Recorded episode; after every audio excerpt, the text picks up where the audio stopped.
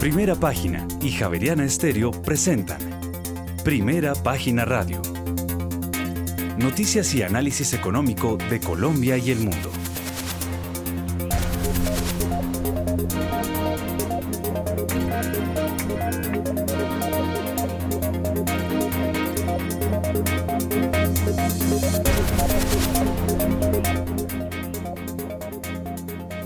Muy buenos días, son las 6 de la mañana y 3 minutos. Les damos la bienvenida a una nueva emisión de Primera Página Radio. Hoy finalizamos semana, es viernes 16 de diciembre del año 2022.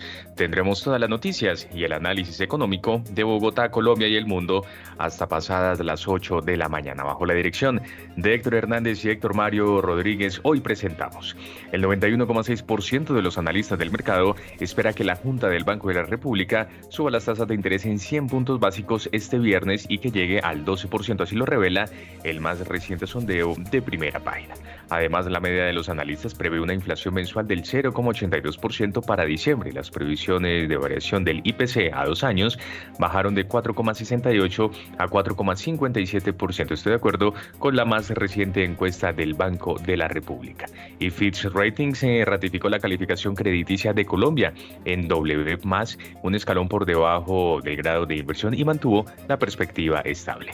Y más adelante la producción real de la industria manufacturera en Colombia creció 5,3% anual en octubre de este año, menos de lo que aumentó en el mes anterior. Y en noviembre el indicador de confianza empresarial del DANE disminuyó 2,7 puntos frente a octubre a 53,3 puntos. Y en otras eh, noticias es irresponsable poner en marcha la entrada eh, de Hidroituango, así lo advierte la Unidad Nacional para la Gestión del Riesgo de Desastres. Y la generación de energía eléctrica en noviembre subió 0,17% frente a octubre de este año. El 89,26% fue producto de recursos en renovables. Y después de 22 años se retira de la gerencia de comunicaciones de Ecopetrol Mauricio Tello. Más adelante los detalles. Y en otras noticias, con la reforma tributaria aprobada, los transportadores de las centrales de abastos del país se ahorrarían 50 mil millones de pesos anuales. Y en la mesa de negociación del salario mínimo se llegó a un acuerdo entre centrales obreras, empresarios y el gobierno nacional para determinar un aumento del 16%. Tendremos estas y otras noticias hoy en primera página radio. Ya son las 6 de la mañana y 5 minutos. Les damos la bienvenida a esta emisión y entre tanto aprovechamos y le damos una mirada al panorama internacional porque tras el aviso de la Reserva Federal de que el techo de los tipos de interés podría ser más elevado de lo previsto por los mercados, los comentarios del Banco Central Europeo tampoco fueron bien recibidos al no anticipar un fin cercano del ciclo de tensionamiento monetario. El sentimiento se ha visto afectado por el mensaje de línea dura de la presidenta del Banco Central Europeo, Christine Lagarde, tras el ajuste de la política monetaria del Banco Central en 50 puntos básicos este jueves. Lagarde señaló que aún eh, quedan eh, por eh, delante ajustes significativos en la batalla contra la inflación y señaló además que las tasas de interés aún tendrán que aumentar significativamente a un ritmo constante para alcanzar niveles que sean lo suficientemente restrictivos para garantizar un retorno oportuno de la inflación al objetivo a mediano plazo del 2%. Este endurecimiento monetario está previsto que ocurra incluso cuando los datos económicos apuntan a que la región se tambalea al borde de una recesión. El Banco Central Europeo siente que su credibilidad está en juego y en consecuencia está decidido a errar por el lado hawkish a riesgo de exagerar.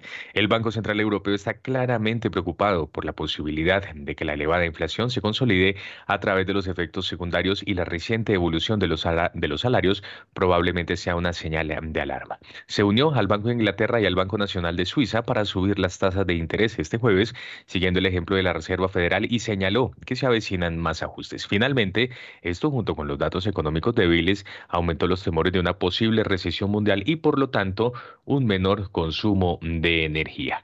Ya tenemos en Colombia las 6 eh, de la mañana y 7 minutos y antes de irnos a revisar los mercados en el mundo, una recomendación porque Pay, fondo de inversión inmobiliaria líderes de los colombianos con más de 15 años en el mercado, le permite a un inversionista participar de un portafolio de rentas de activos con arrendatarios de primer nivel, el cual ofrece una rentabilidad variable en función de los resultados del negocio y del potencial de valorización de las propiedades. Conozca más sobre Pay en la página web www pay.com.co 6 y 7.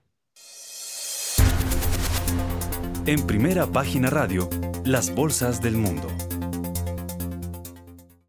Las bolsas de Asia perdieron, pues los inversores esperaban un frenazo en la agresiva política monetaria. La región se comportó a la baja tras las pérdidas en Wall Street después de las decisiones de la Reserva Federal estadounidense y el Banco Central Europeo de seguir subiendo los tipos de interés y apuntar a más alzas en 2023. El mercado bursátil asiático recortó, no obstante, algunas pérdidas a medida que avanzó la sesión, gracias a que la solidez de las compras de los inversores extranjeros logró equilibrarse con las ventas de las instituciones y particulares. El Nikkei de la Bolsa de Tokio bajó 1,87%, el selectivo más amplio, el Topix, descendió 1,2%. El índice de referencia de la Bolsa de Shanghái cayó 0,02%, mientras que el parque de Shenzhen retrocedió 0,56%. El índice Hang Seng de la Bolsa de Hong Kong ganó 0,42% y finalmente el Kospi de la Bolsa de Seúl bajó 0,04% y el índice de valores tecnológicos Kosdaq perdió 0,73%. Por su parte, las acciones europeas caen tras el mensaje agresivo del Banco Central Europeo. Las ventas minoristas del Reino Unido decepcionan. Los datos de actividad económica de Alemania y Francia se mantuvieron en territorio de contracción, mientras que las ventas minoristas del Reino Unido cayeron 0,4% en el mes de noviembre, una caída del 5,9% en el año, la tercera caída en cuatro meses, ya que las eh, promociones antes del Black Friday no lograron ganar mucha tracción con los consumidores presionados por la inflación de dos dígitos. El selectivo bursátil español IBEX 35 caía 0,51%. El índice DAX alemán cotizaba 0,7% a la baja. El FTSE 100 de Londres caía 0,5% Héctor. Y finalmente el CAC 40 de París bajaba 0,9% en la apertura de esta jornada. Muy bien, son las 6 de la mañana y 9 minutos. Em, muy buenos días a todos nuestros oyentes, muy buenos sus días a a usted, Juan Sebastián, al equipo de producción. Eh, muy buenos días a Catalina Tobón, que ya está conectada. Eh, bueno, mm, a ver, Catalina, ¿cómo está viendo la situación internacional? Ahí oíamos a Juan Sebastián que nos comentaba sobre, eh, sobre todo en especial, sobre la forma como eh, las autoridades eh, económicas, por ejemplo, de Inglaterra, pues han dado eh, una señal. La señal es lo que uno está observando y de acuerdo con la Fed es si vamos a ir más a un paso más corto, pero vamos a ir más lejos. Más o menos es lo que uno eh, podría interpretar de las decisiones que se vienen adoptando eh, por parte de los bancos centrales del mundo. A ver, Catalina, muy buenos días. Buenos días, Héctor. Buenos días a la mesa de trabajo, a los oyentes. Sí, pues eh, definitivamente los mercados han ido como entrando un poquito en razón, entonces pues vimos, digamos que ha sido como un proceso. Entonces salió el dato de inflación, que efectivamente salió muy, muy, muy, pues, o sea, muy positivo porque salió por debajo de las expectativas y mostró, por ejemplo, en Estados Unidos que pues la inflación después de alcanzar 9%, pues ya está a niveles de 7.1%. Eh, y la inflación, digamos, núcleo va cediendo paulatinamente. En Europa pasó algo similar, digamos que la inflación mostró una dinámica de, pues de descenso eh, paulatino, aunque todavía hay bastantes presiones. Después se dio pues la reunión de la Fed y la reunión del, del, Banco Central Europeo y la Fed un poco lo que, lo que dijo es, bueno, no les voy a subir tal vez lo que la gente ya de golpe estaba pensando que iba a subir, pues eh, 75 básicos y nos subió un poco menos, y pero mandó un mensaje y dijo, no, mire, definitivamente todavía no estamos en, la, en los niveles de inflación deseados, todavía no estamos, eh, estamos muy por encima de los niveles promedio de inflación y de los niveles, digamos, objetivo de inflación. Y en ese orden de ideas, pues vamos a seguir subiendo las tasas, porque los mercados ya se habían enfiestado y un poco había algunas personas que estaban hablando y algunos analistas y, pues, eh, digamos, las tasas ya estaban descontando que la Fed pues ya no iba a subir más sus tasas de referencia y que el último incremento se iba a dar en diciembre. Puede ser que pase, pero un poco el mensaje es no, un segundo, por el dot plot, de golpe vamos a tener que subir un poco y tenemos que posiblemente las tasas puedan superar 5%. Banco Central Europeo también un poco eh, eh, en esa tónica de, pues no, o sea, tenemos que ir analizando las, la data y en ese orden de ideas, pues eh, los mercados empiezan a caer o a centrar un poco la realidad y decir, ah, bueno, listo, todavía el tema no se ha acabado, pero un poco la conclusión de todo es el aterrizaje suave, porque digamos que eh, la premisa este año, la gran sorpresa y la gran preocupación de todos los mercados fue la inflación, la obsesión, porque la inflación estaba pues desbordada y porque los bancos centrales iban a tener que subir las tasas de forma muy agresiva tal como sucedió. El próximo año un poquito va a ser la obsesión. Seguramente puede haber subidas de tasas, pero ya no va a ser un tema tan agresivo, sino la obsesión va a ser si la economía global va a caer, va caer en un aterrizaje muy fuerte, o sea, la desaceleración va a ser muy fuerte, o el aterrizaje va a ser un poco más suave. Y el aterrizaje suave luce como bastante probable para el 2023. Y yo creo que eso por eso tiene los mercados como poco más, menos enfiestados, pero tampoco las caídas han sido tan fuertes, sino más bien es como una dosis de realidad eh, con algo de positivismo frente a la caída de la, de la economía en el 2023. Muy bien, son las eh, 6 de la mañana y 14 minutos. Mm, antes de meternos en otros temas, me gustaría ver cómo, cómo están marchando los precios del petróleo. Yo los veo rojos hoy, pero en la semana no tan rojos. A ver, eh, Juan Sebastián. Sí, señor, justamente pues el petróleo cae, pero se prepara para la mayor ganancia semanal desde principios del mes de octubre. Ambos puntos de referencia están ayudados por el cierre del oleoducto Kingston, que luego de una fuga y por la probable reanudación de la demanda china total en 2023 cuando se levanten las restricciones por COVID-19. La Agencia Internacional de Energía proyecta que el crecimiento de la demanda de petróleo de China se recupere el próximo año después de una contracción de 2022 a 400 mil barriles por día. En ese momento, el petróleo de referencia Brent cae 2,50%, llega a 79 dólares con 18 centavos el barril, mientras que el WTI se mueve en terreno Mm, negativo, menos 2,52% hasta ahora, y se cotiza sobre los 74 dólares con 16 centavos el barril. Muy bien, 6 de la mañana y 15 minutos. A ver, eh, Catalina, eh, ¿cómo está viendo el comportamiento del petróleo? Otra vez se vuelve a ubicar por debajo de los 80 dólares el barril. Eh, y pues eh, eso genera cierto un tanto de inquietud. A ver, Catalina Tobón de Escandia. Sí, definitivamente, como, como veníamos diciendo un poco, la, la pregunta del millón es, es qué, tan, qué tan fuerte va a ser la caída de la economía hacia adelante. Y un poco los precios del, del petróleo pues se han movido en línea con una expectativa de que efectivamente el, pues, Veamos que la economía global ya da señales de menor crecimiento y seguramente hacia adelante va a seguir eh, esa dinámica de menor crecimiento profundizándose.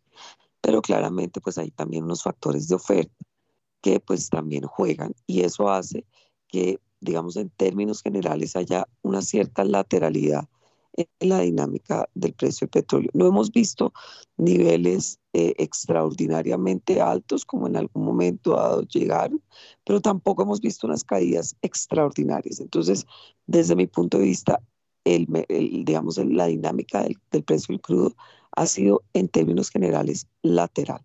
Puntualmente en estos días, digamos que el, todo el tema de de la política cero COVID, eh, de la remoción paulatina de la política cero COVID en China, ha ayudado un poquito a suavizar o, digamos que a, quitar ese miedo frente a, que efectivamente China va, no va a demandar cantidades importantes de petróleo eh, y eso ha hecho que pues efectivamente haya algo de recuperación. Eh, no obstante, pues digamos que tampoco se puede cantar victoria y decir, no, pues ya China va a crecer por encima del 5%, porque pues aún hay muchos factores de incertidumbre. No solamente está el tema de las restricciones de movilidad, pero también está el tema pues de, de que esas restricciones de movilidad tuvieron muchas implicaciones en muchos sectores de la economía china particularmente las desarrolladoras inmobiliarias. Adicionalmente, pues, también China está enfrentando unas tensiones geopolíticas, eh, pues teniendo en cuenta que primero la gente ya está un poco cansada de tanta, eh, digamos, digamos, restricciones de movilidad, pero también todo este tema de Taiwán, bueno, en fin, hay varios temas que aún están sobre la mesa. Entonces, poco la conclusión es, China está generando menos preocupaciones y eso está ayudando al petróleo, pero tampoco hay que cantar victoria porque pues China aún tiene muchos retos hacia el 2023 y en ese sentido el precio del petróleo va a mantener una dinámica relativamente lateral porque además pues no solamente es la demanda de China, sino la demanda de todo el mundo que posiblemente va a seguir suavizándose para el 2023 en la medida en que el crecimiento seguramente no va a tener un aterrizaje muy dramático, pero sí va a seguir desacelerándose. Muy bien, 6 de la mañana y 18 minutos. Eh, seguimos avanzando en este viernes 16 de diciembre, ¿no? Hoy es eh, novena, ¿no? Novena, la primera novena. Eh, Juan Sebastián, ¿usted sí reza de vez en cuando la novena o no? Cuando me invitan. Ah, cuando me invitan. o cuando organizo ah, muy de vez en cuando. o sea, no, no la reza. no, muy de vez en cuando realmente. Pero sí, sí, es muy, muy buen momento para compartir con los amigos y con la, con la familia, sin duda. Mm, bueno, muy bien. 6 de la mañana y 19 minutos. Vámonos con las bolsas latinoamericanas. Las bolsas latinoamericanas en primera página radio.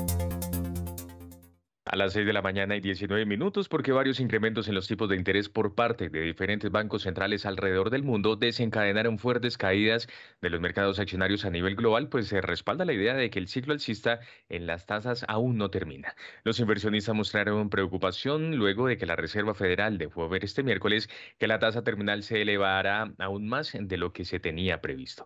Para el caso de Wall Street, la mayor baja fue para el Nasdaq 100 con 3,23%, seguido del Standard Poor's 500 que cayó 2,49% y el industrial Dow Jones que descendió 2,25%. El índice Standard Poor's Merval de la Bolsa de Comercio de Buenos Aires cerró con una leve subida del 0,31%. El índice Bovespa de la Bolsa de Valor de Sao Paulo avanzó 0,04%. El índice de precios y cotizaciones de la Bolsa Mexicana de Valores retrocedió 1,78%, su mayor pérdida desde el 29 de noviembre. El índice MSCI Colcap de la Bolsa de Valor de Colombia cayó 1%, mientras que el índice IPSA de la Bolsa de Santiago de Chile perdió 1,42%. Finalmente, el índice general de la Bolsa de Valores de Lima se devolvió 1,32%. Muy bien, son las 6 de la mañana y 20 minutos. Seguimos mirando. Ahora nos vamos a mirar el vecindario, nos vamos acercando por estos lados. A ver, Catalina Tobón, ¿cómo está viendo el vecindario? Sí, pues el vecindario un poco pues se ha movido en línea con, con la dinámica de los mercados globales. Eh, pues particularmente hemos visto la situación de Perú, eh, pues que se ha complicado un poquito en términos de orden público. Ha habido pues, digamos, eh, manifestaciones, personas fallecidas y esto pues le ha, digamos, incorporado un tema, digamos, un, un ruido adicional a la región. Eh, obviamente se entiende, pues digamos que los mercados o, no ha habido como un factor de contagio sustancial en la medida en que la situación de Perú, pues es una situación un poco, eh, digamos, repetitiva, en, ha sido repetitiva en varios momentos del tiempo y pues finalmente se ha solucionado. Eh, digamos, ha habido cambios reiterativos de, de presidentes en diferentes ocasiones y esto no ha impactado de forma notoria eh, la, pues, la región. Eh, y pues mejor dicho, nos hemos ido acostumbrando. Nos hemos ido acostumbrando, de acuerdo.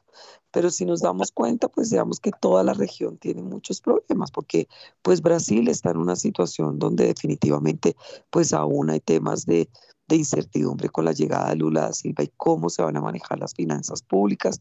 Perú pues definitivamente tiene una situación compleja porque pues básicamente la gente está pidiendo eh, pues que el regreso del profesor Castillo y posiblemente esto no se va a materializar y entonces pues seguramente las demandas y la insatisfacción social se va a extender durante mucho tiempo y esto va a afectar sin lugar a duda la confianza. La situación de Chile ha mejorado de forma contundente, ya hay una, una posibilidad de que se dé un cambio a la constitución, pero una cosa ordenada, una, un tema menos moderado, con personas, digamos, de, de, de, mejor perfil eh, académico para mejorar la constitución. Entonces en Chile la cosa se está mejorando paulatinamente. Tenemos pues la situación de Colombia donde la estrategia de comunicación del gobierno pues ha mejorado y en la, de corto plazo y en ese sentido eh, pues los mercados se han tranquilizado, pero aún tenemos pues muchos factores de incertidumbre hacia adelante, las reformas que puedan impactar el mercado de capitales y tal vez digamos que la situación de México está un poco más estable, pero eso pues le incorpora un, mayor beta o un digamos un, un, tema más difícil a la región. Y por eso pues digamos que eh, si bien cuando los mercados eh, suben afuera, los nuestros pues tal vez suben en menor proporción. Y hay veces que cuando los mercados caen afuera, pues tal vez los nuestros caen en mayor proporción. Entonces, esos factores locales o regionales pues aún están bastante retadores hacia adelante y eso puede incorporar un poco más de volatilidad. Muy bien, son las 6 de la mañana y 24 minutos y como nos estamos acercando cada vez más, mmm, Vámonos con la Bolsa de Colombia. Sí, señor, pero antes una recomendación porque hoy es un buen momento para que empieces a conquistar el mercado global colombiano. Compra activos globales en pesos colombianos y diversifica tu portafolio de inversión. Conoce más en bbc.com.co 6 y 24. En primera página radio, las acciones de Colombia. Transacciones en la Bolsa de Valores de Colombia disminuyeron 39,47% y la acción que más cayó fue la de Interconexión Eléctrica. En total, las negociaciones alcanzaron los 36.661 millones de pesos en 2.256 operaciones. Las acciones más negociadas el jueves fueron Ecopetrolo con 9.278 millones de pesos, el Colcap con 6.227 millones de pesos y el título preferencial de Bancolombia con 5.691 millones de pesos. La acción que más subió fue la de Grupo Nutresa con un 4,06% y la que más se desvalorizó fue la de Interconexión Eléctrica con una caída del 4,49%. El MSCI Colcap cayó 0,64% a 1.222,46 puntos, mientras que el Colir, por su parte, presentó una caída de 778,72 unidades. Bueno, eh, la cosa de la Bolsa de Valores de Colombia pues le preocupa, ¿no? Sigue disminuyendo el número de transacciones. A ver, Catalina Tobón. Sí, Héctor, y el problema es que, pues bueno, este año se ha caracterizado por un año de muy poca profundidad, baja liquidez, pero conforme se acerca al final del año, pues esa liquidez se empeora aún más. Entonces, pues digamos que eh, un poco la expectativa es que definitivamente este año pues fue un año bien difícil para la bolsa colombiana. Eh, desde un punto de vista de múltiplos, pues uno ve que, que versus sus históricos, la, la, bolsa pues colombiana está muy castigada. Eh, los fundamentales aún están un poco desasociados en términos de, de lo que ha pasado con los resultados corporativos de las empresas y de los precios que reflejan, eh, pues, que no reflejan esos resultados. Entonces uno diría que ahí hay oportunidades tácticas, pero pues volviendo al tema de la región, los factores de incertidumbre, los temas de confianza que aún impactan un poquito esas decisiones de inversión por parte de los agentes y obviamente los factores de incertidumbre a escala global que seguramente van a seguir manteniendo la demanda de renta variable contenida pues definitivamente eh, la bolsa colombiana aún va a seguir presentando bajos niveles de liquidez y bajos niveles de profundidad que podrían implicar que efectivamente eh, la tendencia aún no sea la tendencia pues que corresponde un poco a esos fundamentales económicos de las principales empresas que hacen parte de la bolsa. 6 de la mañana y 27 minutos. Tenemos noticia de Europa, Juan Sebastián. Sí, señor. Noticia que llega desde Europa hasta ahora porque se va a conocer el dato del índice de precios al consumidor, la inflación, que tuvo una variación anual del 10,1% y una variación mensual de menos 0,1% en noviembre de este año. Cabe recordar que en octubre la variación anual del IPC de la eurozona fue del 10,6% y los analistas del mercado esperaban un dato del 10% de acuerdo, con, eh, de acuerdo con una estimación hecha el pasado 30 de noviembre. Además, la variación mensual de la inflación fue del 1,5% en octubre y se esperaba una una cifra del 0 menos 0,1% en el decimoprimer mes de este año. Reiteramos entonces, índice de precios al consumidor, inflación de la eurozona tuvo una variación anual del 10,1% y mensual de menos 0,1% en noviembre de este año. Bueno, a ver, Catalina Tobón, eh, bajó la inflación, pero parece que bajó no tanto como lo esperaba el mercado, ¿no? Sí, pues digamos que el, el indicio de tener una, un dato de inflación mensual es que empieza a haber algo de, digamos, de, menor, de menores presiones. El problema es que la inflación anualizada pues sigue muy por encima del, del, del deseado, del promedio histórico y pues en esta oportunidad salió por encima de las expectativas y de hecho pues por eso vimos que el Banco Central Europeo pues digamos que también mantuvo un forward guidance o una guía hacia futuro pues un poco más alcista, donde pues nos dijo a los agentes, espérese que todavía estamos lejos de tener una inflación controlada y nos va a tocar seguir subiendo tasas. Y eso pues también ha puesto un poquito eh, en cintura a los mercados donde dice, oiga, pues definitivamente esta fiesta no era tan fácil y los, y los bancos centrales eh, no van a parar de un solo tacazo, sino pues el tema todavía falta eh, un poco de subidas hacia adelante, no solamente del Banco Central Europeo, sino también de la Fed, y por eso estamos viendo pues esta entrada un poco más en razón de los mercados en el corto plazo, con algo de toma de utilidades y desvalorizaciones frente a lo que hemos visto eh, a comienzos de la semana. Bueno, son las 6 de la mañana y 30 minutos. Eh, Ayer me dio, iba caminando por la calle y me dio por mirar eh, eh, un picadito de fútbol en un parque, pues porque uno ya está como, como adicto al fútbol. Imagínese, dos días sin fútbol. A ver, Juan Sebastián, ¿cómo está la cosa del fútbol mundial?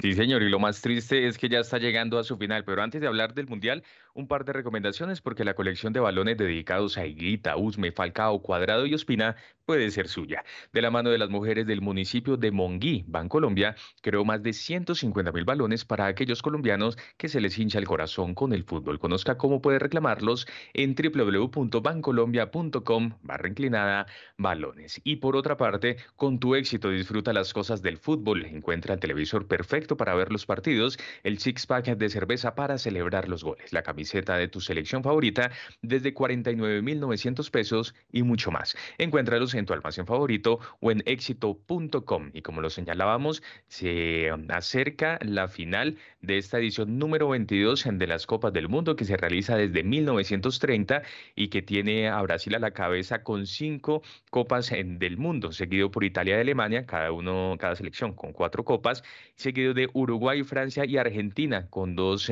copas cada uno y cierra este ranking Inglaterra y España cada uno con un torneo mundialista. Como usted lo señalaba, mañana, el próximo domingo mejor, va a haber em, tricampeón del mundo, ya sea Francia o ya sea Argentina y de acuerdo con las previsiones, en este caso del delantero sueco Zlatan Ibrahimovic, el ganador y el campeón del mundo será Argentina. Habrá que ver entonces qué sucede el próximo domingo a las 10 de la mañana la final Argentina-Francia y mañana hay que recordar, sobre la misma hora, 10 de la mañana, se estará disputando el tercer y cuarto puesto entre Croacia y la revelación de este Mundial Marruecos. Bueno, muy bien, son las eh, 6 de la mañana y 32 minutos. Nosotros también tenemos nuestro analista número uno, Mauricio Zúñiga. A ver, Mauricio, haga su comentario futbolero. Eh, Leonardo, buenos días. Buenos días para Catalina, para Juan Sebastián, para el equipo de producción y para la gran audiencia de primera página. Eh, no, muy interesante, como dice Juan Sebastián, qué lástima que esto esté llegando a su final. Ha sido eh, un mes largo de actividad futbolera que pues ha tenido a, todo el mundo pues digamos en vilo por, por todas estas situaciones que han pasado. Eh, interesante esa, esa final. yo creo que desde el año 1962 mm, no teníamos un, campeón eh, eh, o no, no, no se ve un campeón doble como lo fue Brasil en esa época. Entonces, eh, vamos a, mirar qué sucede si Francia vuelve a, refrendar ese, esa seguidilla de dos títulos seguidos. Y también, como lo decían ustedes, va a haber un, un tricampeón. Es una final bien interesante, una final eh, que yo creo que era previsible para algunos analistas, no para todos, pero sí eh, para muchos que veían una Argentina fuerte al principio de, la, del Mundial, que obviamente sufrió su derrota en el primer partido, pero que siguió reforzándose y, y siguió fortaleciéndose eh, en la medida en que iba enfrentando eh, sus rivales. Hay gente que dice que Argentina la tuvo más fácil que Francia y que en realidad Argentina no enfrentó ningún equipo de categoría. Pero lo que sí vimos es que ha mostrado una resiliencia muy efectiva en, este mundial y ha logrado, eh, digamos, sobreponerse a esos golpes como el que tuvo con Arabia Saudita en su primer partido. Eh, Francia, pues, era uno de los candidatos y ahí está.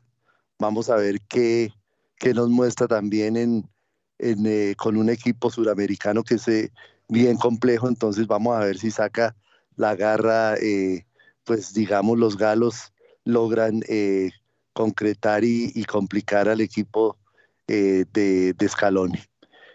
Cuando usted dice que, Argentina ha tenido resiliencia, ¿a qué se, a qué se refiere usted, porque ya le metió esa palabrita que en los mercados me tienen loco. A ver, explíqueme a ver eso. No, no, no, pues por, la, por haber superado ese primer escollo que fue Arabia Saudita, donde nadie pensaba que, que iba a perder y, y, cayó 1-0. Eh, y, los, eh, tanto los analistas como todo el mundo la tenían como favorita y fue un masazo muy Perdió 2-1, ¿no? Perdió 2-1, analista. 2-1 perdió. 2-1 perdió ese día. Sí, con Arabia Saudita, acuérdate que empezó ganando Argentina y perdió 2-1. Ah, ok, perdón, discúlpeme por el, por el error. Eh, sí, entonces a, a, esos, a eso es a lo que me refiero, un, un Messi totalmente diferente al que conocemos, con unas actitudes muy diferentes, con una algunos que lo, lo, tildan de pecho frío, pues sacó algo, aunque para mi, para mi opinión es una persona que, que tiene hasta, eh, digamos, eh, es ingenuo hasta para pelear. Entonces, pero sin embargo vimos una cara diferente de ese Messi que según él se despide de, de los mundiales este año. Entonces, ojalá, en mi, en mi opinión, más que ir por Argentina, voy por, por una, un campeonato mundial de Messi que creo lo merece eh, en esta etapa de su vida y por todo lo que le ha tocado pasar también. Entonces, su pronóstico en el marcador. Marcador para, yo creo que vamos a ir a, a 120 minutos y esto se definirá por la vía de penales donde, donde creo que Argentina puede tener mejor eh, desempeño que los franceses. Bueno, muy bien. Eh, el arquero Loris de Francia eh, ya tiene, eh, yo no sé como cuántos mundiales, como tres mundiales ya lleva Loris. Bueno, a ver, Catalina Tobón, su pronóstico de fútbol, ¿cómo, cómo, ¿cuánto va a quedar la final del fútbol mundial? Uy, yo no sé, pues yo con el corazón, yo soy, digamos, me gustaría que ganara Francia y pues me gustaría que ganara 2-1, pero pues esto es lo que yo quisiera. No sé si, si efectivamente puede suceder. ¿Usted cuánto fue que nos dijo ayer, Juan Sebastián? Yo voy 1-1. Voy con Mauricio 1-1 y se define desde el punto penal y gana allí Argentina. Bueno, muy bien. Y yo la verdad, la verdad pienso que, como dice Mauricio Zúñiga, esa personalidad de, de, Leonel Messi es eh, Leo Messi, como le dicen es, a mí se me hace eh, un, futbolista íntegro, porque lo que más me sorprende de, Messi es esa capacidad de aguante que tiene en el sentido de que todos le tiran la patada más bajita va por el cuello o por la o por la o por la cabeza porque él es bajito, ¿no? Pero pero eh, y el tipo uno nunca lo ve haciendo tiempo, ni gritando, ni, ¿no? Eh, y se me hace que el, el hombre se merece su mundial, mm, pero el fútbol francés es, es bastante, es muy bueno, tiene mucho delantero bueno, tiene cuatro delanteros buenísimos, eh, Giroud, eh, Mbappé, el, nuestro queridísimo eh, Griezmann y, y Membelés, que se llama el, el, de, el del Barcelona, el que ataca por el lado derecho. Entonces, eh, tiene muchas posibilidades, tiene de dónde coger.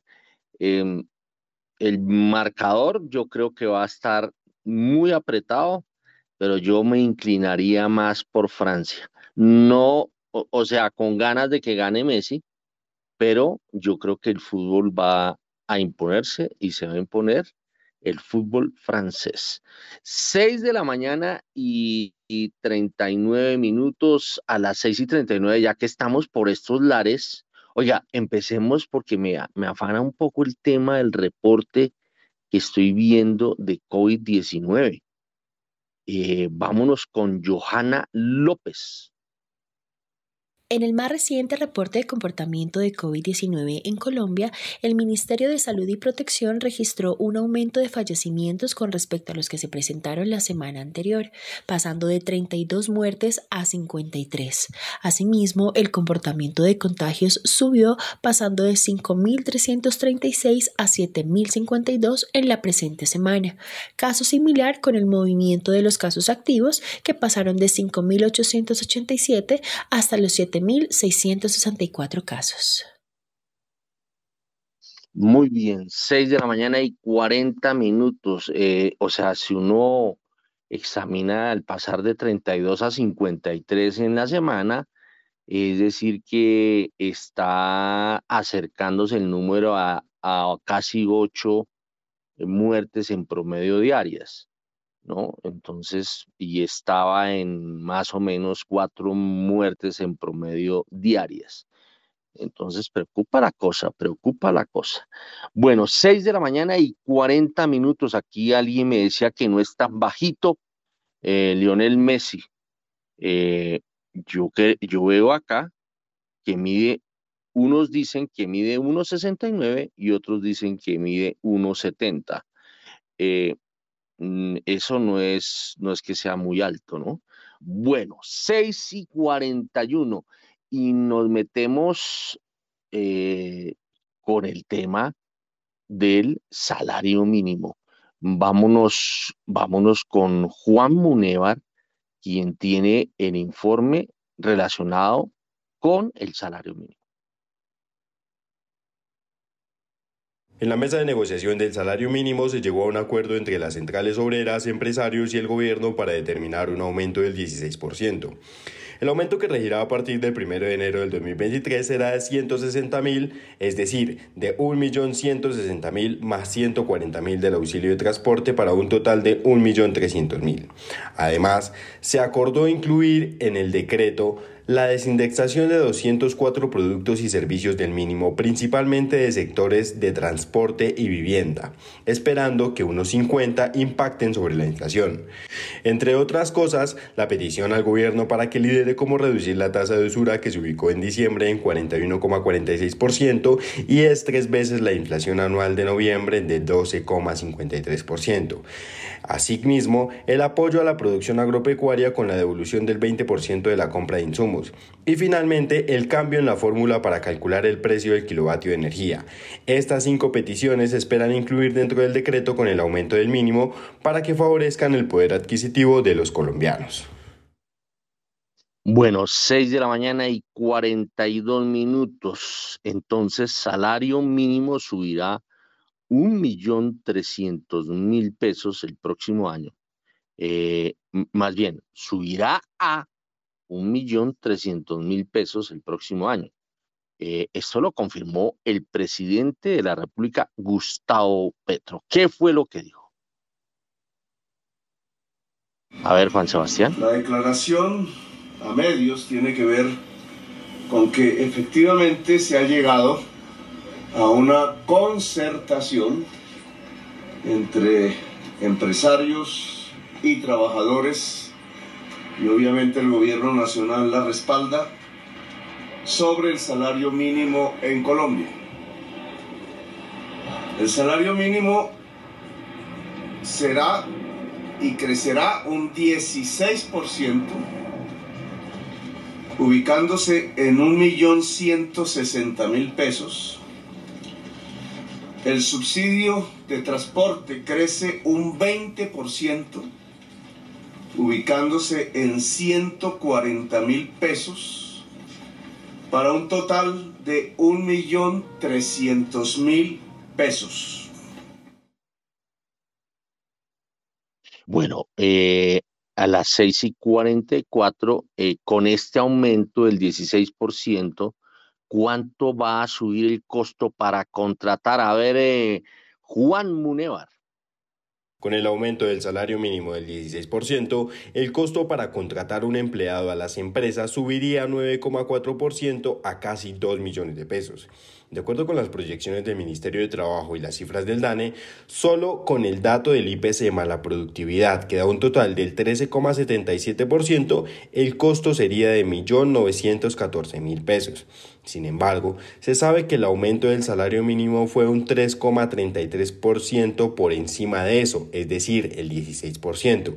En este sentido, el costo para que una empresa contrate a un empleado con un salario equivalente a un mínimo sería de 1.943.027 pesos, teniendo en cuenta los valores de pago de salud, pensión, ARL, primas, cesantías y sus respectivos intereses, vacaciones y dotación aproximada. Bueno, 6 de la mañana y 45 minutos. A ver, ¿qué opinión le merece a usted, Catalina Tobón de Escandia, este incremento, el incremento del salario mínimo para el 2023? Yo, sin lugar, para, pues, digamos, yo, yo lo recibí como una buena noticia, eh, pues teniendo en cuenta, digamos, que la diferencia de los años anteriores entre la inflación total y el crecimiento del salario mínimo. Entonces, em, digamos, eh, yo estaba esperando algo más cercano al 15, pero ese 16%, pues en términos generales, eh, digamos que estaba un poco en línea con lo esperado y adicionalmente, pues refleja, digamos, una buena capacidad de negociación, eh, pues del gobierno, pues con, con, con los entes pues con, con, los agentes. Ahora bien, el, digamos que la buena noticia adicional es tratar de desindexar bastantes productos de este salario, de tal forma que no, en el 2023 la indexación va a ser muy fuerte porque igual si tú desindexes muchos productos del salario mínimo, pues igual estás cerrando con una inflación casi del 13%. O sea, todo lo demás se te indexa al 13%. Puede ser que una porción que se te iba a indexar al 16% no se te indexa, pero es una porción pequeña frente a la totalidad de los bienes y servicios que se indexan pues con un, con un aumento del orden del 13%. Entonces, pero hacia adelante, hacia el 2024, hacia el 2025, donde ya esperamos que la inflación paulatinamente empiece a converger a sus niveles de equilibrio, pues yo creo que es una, una buena noticia. Entonces, en síntesis, el 2023 vamos a seguir viendo bastantes presiones inflacionarias, particularmente en los primeros meses del año, donde todo se ajusta. Entonces, pues el colegio, el, digamos, el arriendo, la gran mayoría de los bienes más importantes dentro de la canasta familiar y dentro de los egresos del colombiano promedio, pues van a incrementar eh, por encima o cerca del 13%, pero hacia años venideros, en la medida en que también las presiones de demanda empiecen a suavizarse, los niveles de inflación importada también empiecen a caer y por supuesto, digamos que también el efecto del, del pass-through del tipo de cambio sobre la inflación también sea, pues seguramente vamos a ver que eh, pues estas noticias de desindexación de productos pues vayan a ayudar a que efectivamente la inflación pueda tender hacia ese nivel más cercano al 4% de mediano y largo plazo. Pero para el 2023 las presiones van a seguir siendo fuertes. Seguramente vamos a tener una inflación promedio en el año alrededor del 9%, con un cierre mucho más cercano al 8, 8.5%. Bueno, ahí había un reporte de Juan Munevar en donde nos cuenta que el salario mínimo con subsidio de transporte sube eh, y se ubica en un 1.300.000 pesos y eso también lo planteaba el presidente Gustavo Petro, pero el costo termina siendo muy cercano, o sea, en total, eh, eh, es decir, se, se, sube casi en 700 mil pesos el costo de, de, de la contratación de una persona pagando solo el salario mínimo. O sea, eh, usted paga el mínimo y, a la empresa le toca desembolsar cerca de 2 millones de pesos, como muy bien lo decía, porque tienen que pagarse el tema de salud, el tema de pensión del empleado, eh, la ARL, la, la, prima, las cesantías, eh, las vacaciones, los intereses sobre la cesantía, algunos operarios o, para empresas eh, o a las empresas se les exige cuando pagan el salario mínimo dotación al, al empleado. Bueno, eso, eso genera eh, ese sobrecosto, pero uno viendo eh, lo que se veía venir era que iba a ser del 20%, uno empezaba a hablar de eso basado en, el, en la forma como el presidente Iván Duque terminó aumentando el salario mínimo del año pasado. La inflación había sido de 5, eh, 6 y el aumento fue del 10, 0,17. Eh, entonces, em, em, para mí es ganancia lo ocurrido en esta oportunidad. A ver, Mauricio Zúñiga. Sí, Héctor, eh, pues como todo lo que ha pasado en estos últimos meses, todo es polémica, ¿no? Hay muchos analistas que consideran que nos fue bien con este aumento, que había gente que esperaba inclusive muy cerca al, al 20%, eh, pero en realidad creo que la sacamos barata.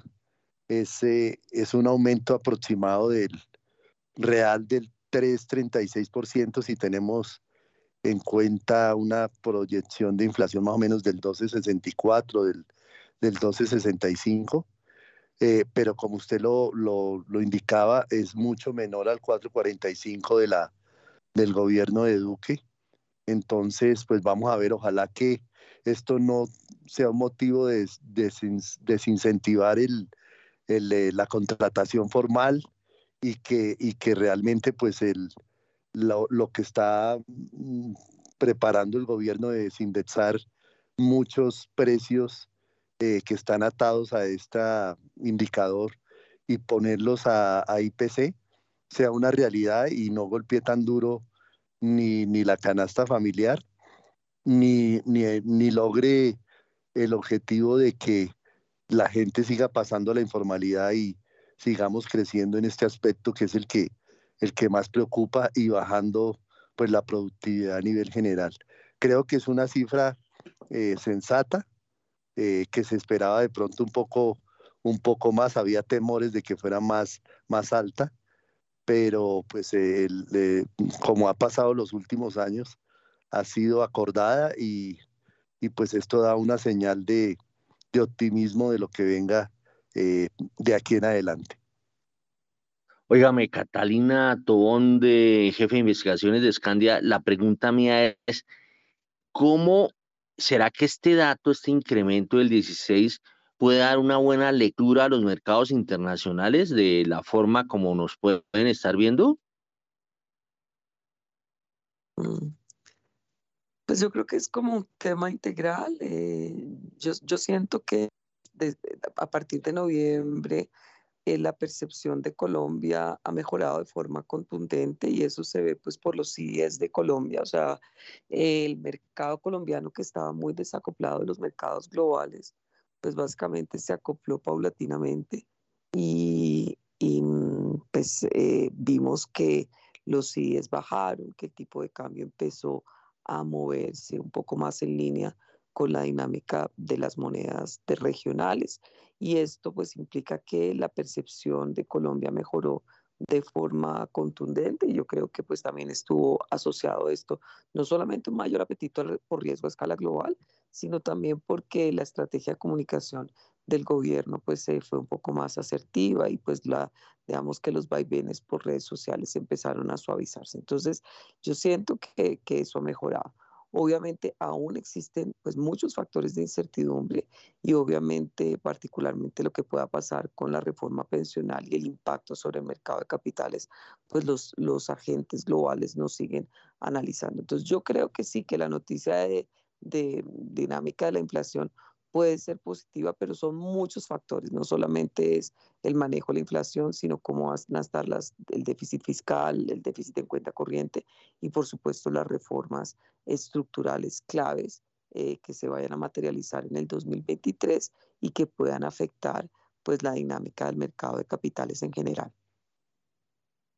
Muy bien, son las 6 de la mañana y 54 minutos y es hora de la arqueología musical.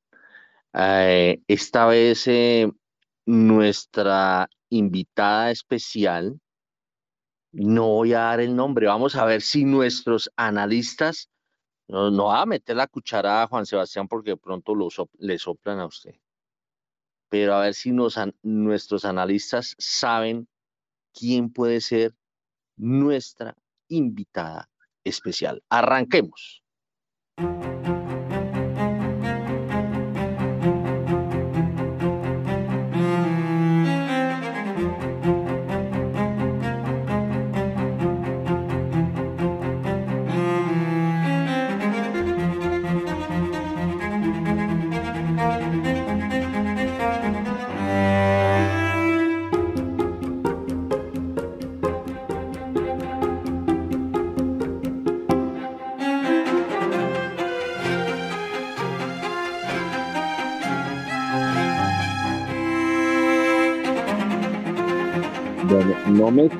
Ni Mauricio Zúñiga ni Catalina Tobón, no nos dicen nada por ahora de quién puede ser nuestro invitado especial hoy. Bueno, em, ese, esa, esa invitada o invitado especial, em, todavía no lo voy a decir, esta es una pieza de Beethoven conocida como Fur Ellis. Eh, y es, esto según acá los expertos en música dicen, es la bagatel número 25 en la menor. Y avanzamos.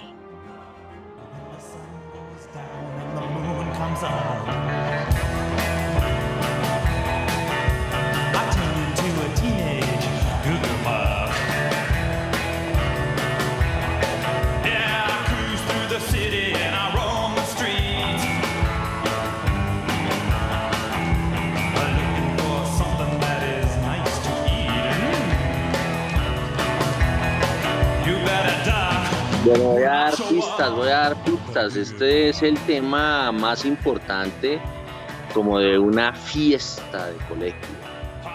Y eh, el tema es eh, de un grupo que se llama The Cramps, eh, es de punk rock, por allá en 1976. Sigamos escuchando a ver si nuestros analistas dan con el cuento.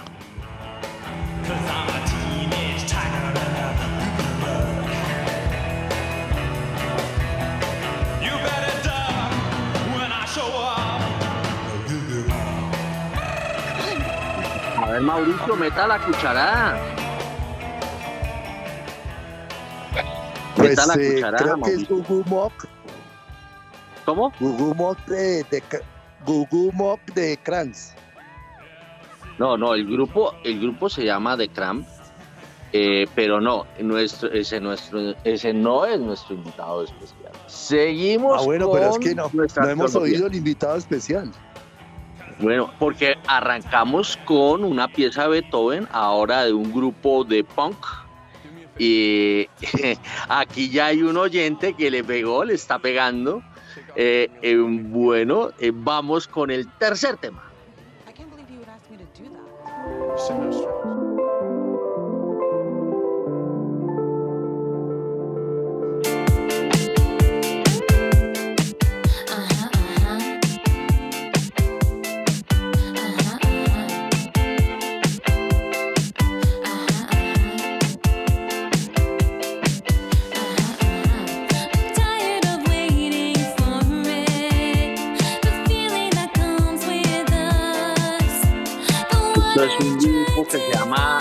Esto es de un personaje que se conoce como Rack, André Allen Ancos.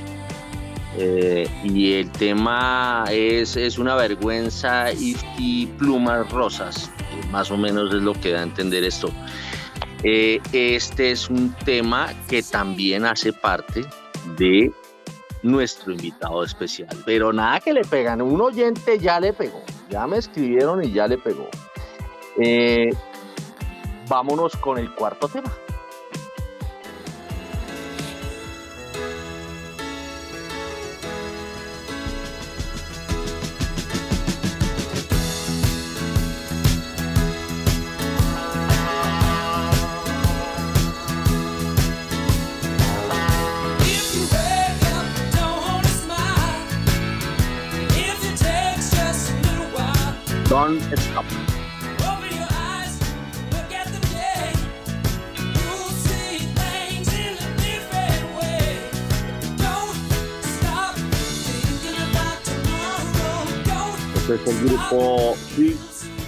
Fleetwood Mac. Eh, es una banda británica de 1967. Nació, nació esta banda. Eh, eh, como pueden darse cuenta, pues son diferentes los intérpretes. Luego no puede ser, no puede ser, digamos, les doy la pista, es una banda sonora 7 de la mañana en punto y enseguida regresamos.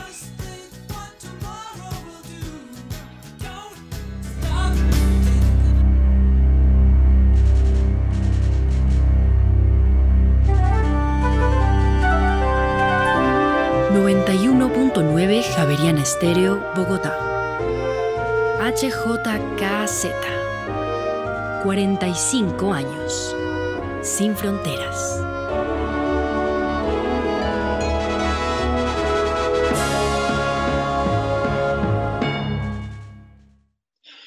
Y ya vamos para el quinto tema y solo un oyente le ha pegado a, a nuestro invitado especial de hoy. Seguimos pues con el quinto tema. candy colored clown they call the Sandman. Tiptoes to my room every night. And just to sprinkle stardust and to whisper, go to sleep, everything is alright. I close my eyes. Este es un super cantante, Roy Orbison. Eh, y ese, él, él, murió en 1988, es el famoso cantante de Mujer Bonita. Eh, y eh, este tema de Roy Orbison, que son ensueños, eh, mm, fue, hace parte de la banda sonora de que es nuestra invitada especial. Todavía no le pegan. Vamos con el sexto tema y les voy a decir de qué se trata. O les voy a dar una muy buena pista.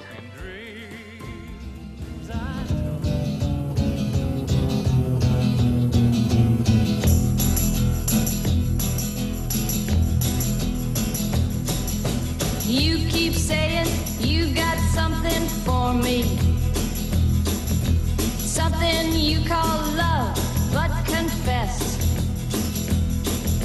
You've been a messin' where you shouldn't have been a messin'. And now someone else is getting all your best. Esta es la famosa Nancy Sinatra, 1966 hija de Frank Sinatra y hace parte de la banda sonora. Es la banda sonora de una serie que se está dando, que está muy en furor hoy en día en Netflix y tiene que ver con los locos Adams o la familia Adams. Eh, seguimos avanzando, vamos después de Nancy Sinatra, va un temazo.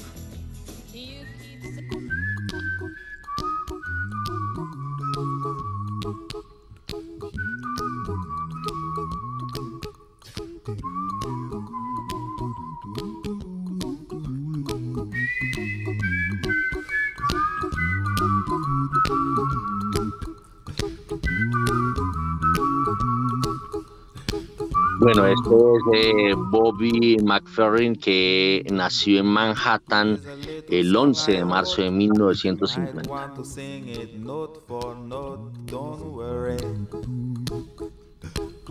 Be happy. In every life we have some trouble. When you worry, you este tema hizo parte de la famosa banda sonora de la, la película Cocktail de Tom Cruise. Eh, y, me, y me recuerda el video de esta película, me, causa mucha impresión porque en el video eh, está Robin Williams. Eh, y pues imagínense, este tema de ese Don't Worry, Be Happy es el, el, tema de, mejor dicho, mm, no te preocupes, ¿no?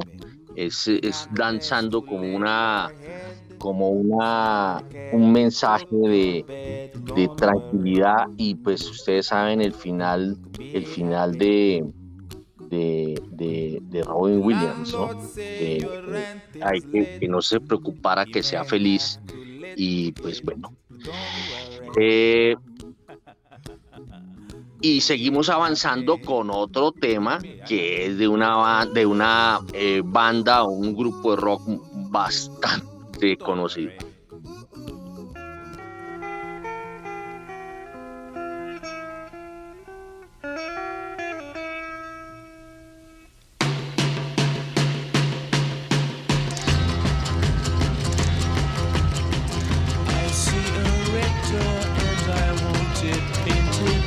Goes.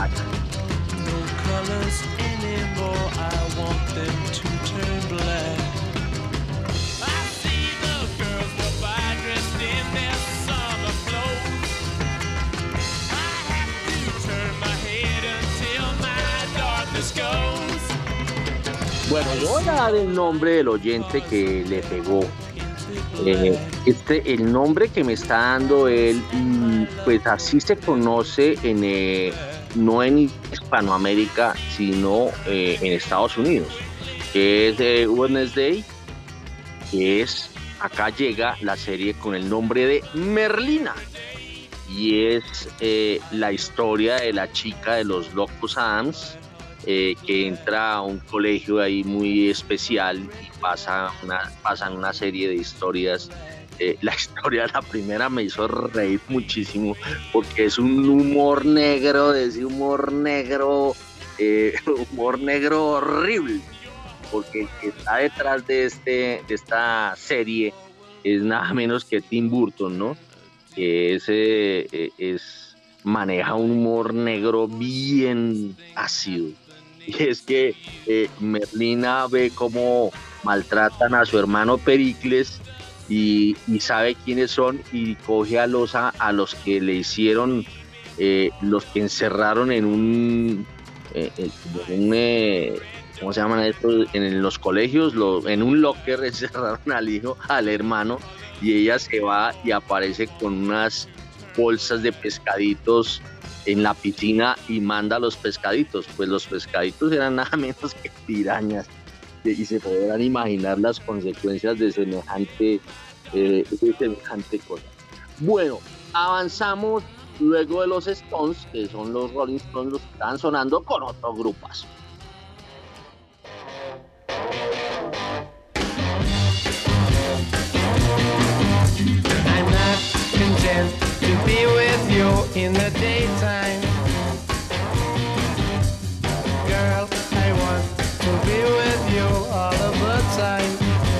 Esto es todo el día y toda la noche de The King.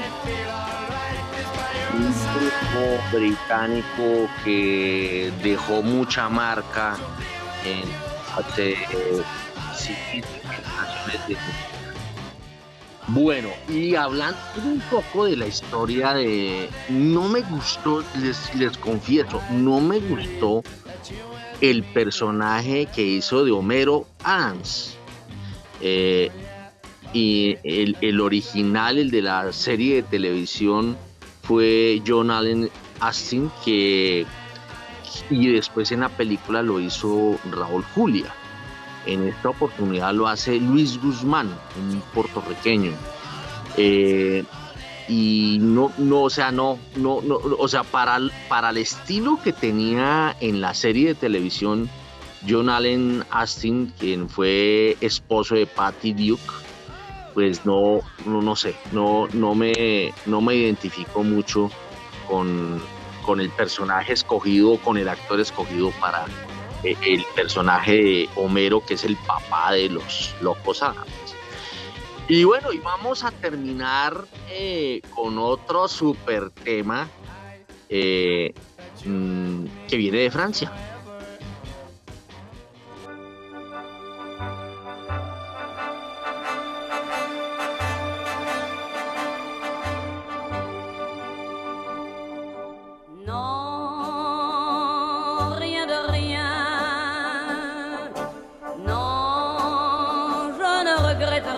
Es un mensaje para Juan Sebastián. No, no me arrepiento de nada. Esta es nada menos que Edith Giovanna Gazzion, conocida como Edith Piaf. Nació en París en diciembre de 2015 y se nos fue en octubre de 1963. Bueno, Merlina está mm, está protagonizada por una actriz muy joven, tiene 20 años, Jenna Mary Ortega. Eh, ella es de California. Em, y, bueno, la serie eh, lo, engoma uno, lo engoma uno, para que hay que reconocer. Eh, actúa también una mujer bellísima, Morticia es Catherine Zeta Jones.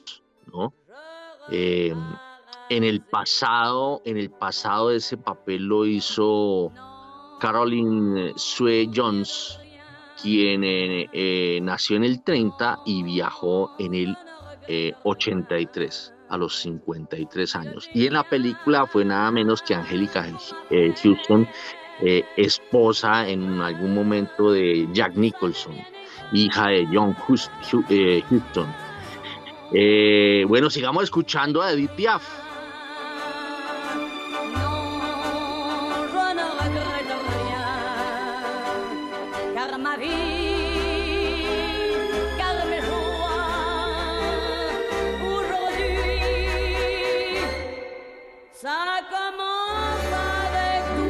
Como pueden darse cuenta, la variedad de temas de esta serie de Netflix Merlina eh, es gigante.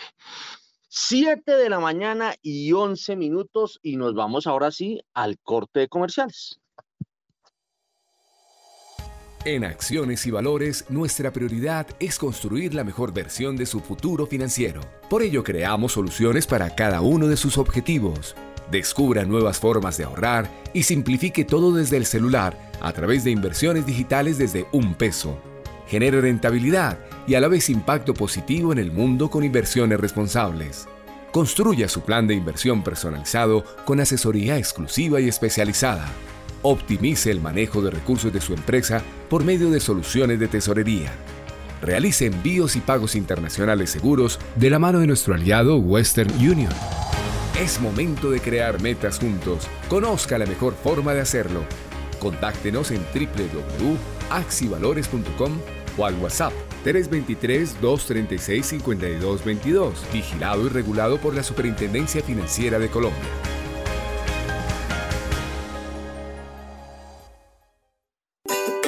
Quédate con lo mejor de Bogotá en esta Navidad. Sorpréndete con el hermoso recorrido lumínico polinizando en el Jardín Botánico hasta el 9 de enero desde las 5 pm.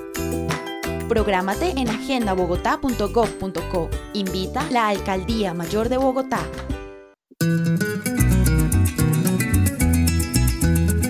Radio Novenas en Javeriana Estéreo para compartir, reflexionar y celebrar el pesebre con sus montañas y valles, sus ríos, cascadas y lagos, animalitos y árboles, casitas dispersas, ovejitas y pastores, estrellas y magos, es como un mundo en pequeño, es como si lográramos reunir toda nuestra patria en un rinconcito de la casa o de la fábrica o del almacén o de la iglesia.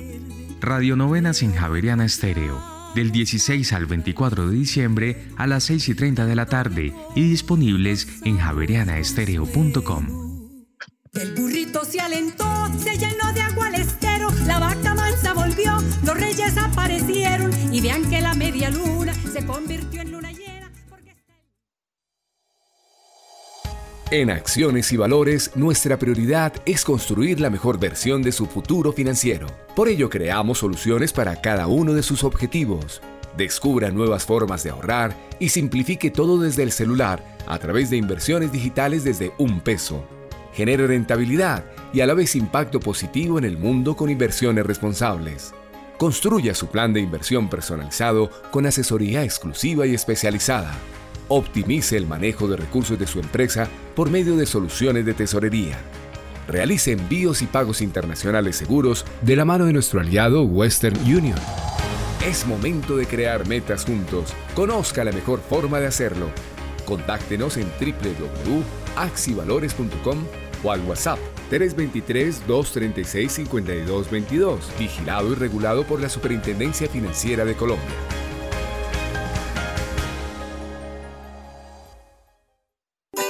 Quédate con lo mejor de Bogotá en esta Navidad. Recorre la ruta del alumbrado navideño que atraviesa las 20 localidades de la ciudad y sorpréndete con más de 40 puntos de iluminación. Prográmate en agendabogotá.gov.co. Invita la Alcaldía Mayor de Bogotá. Javeriana Estéreo, sin fronteras.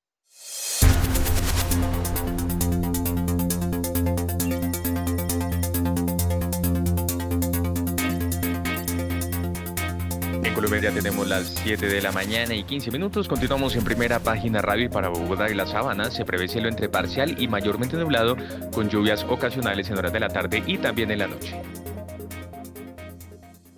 Bueno, son las 7 de la mañana y 16 minutos. Nos vamos con las referencias. En primera página radio, las claves de la jornada.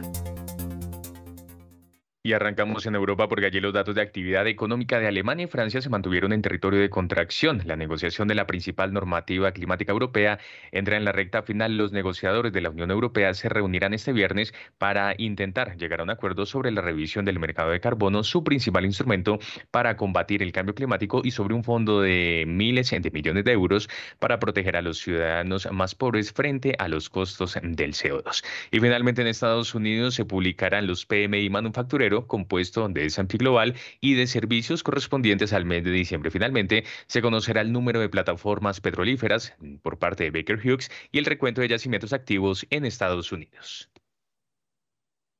Muy bien, 7 de la mañana y 17 minutos. A ver, veo conectado a Camilo Pérez del Banco Bogotá, jefe de investigaciones. A ver cómo está viendo o qué temas más bien lo pueden a usted preocupar hoy hoy, último día de la semana.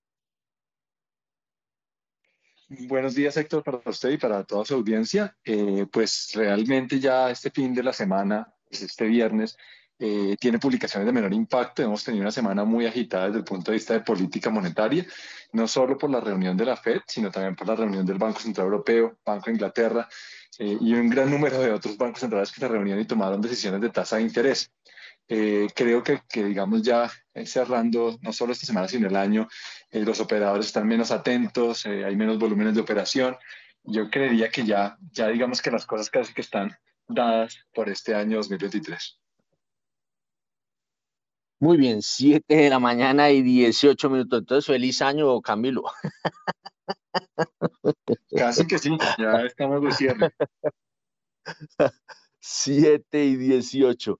Bueno, a las 7 y 18, mm, vámonos, vámonos con los tres pegaditos de Juan Sebastián.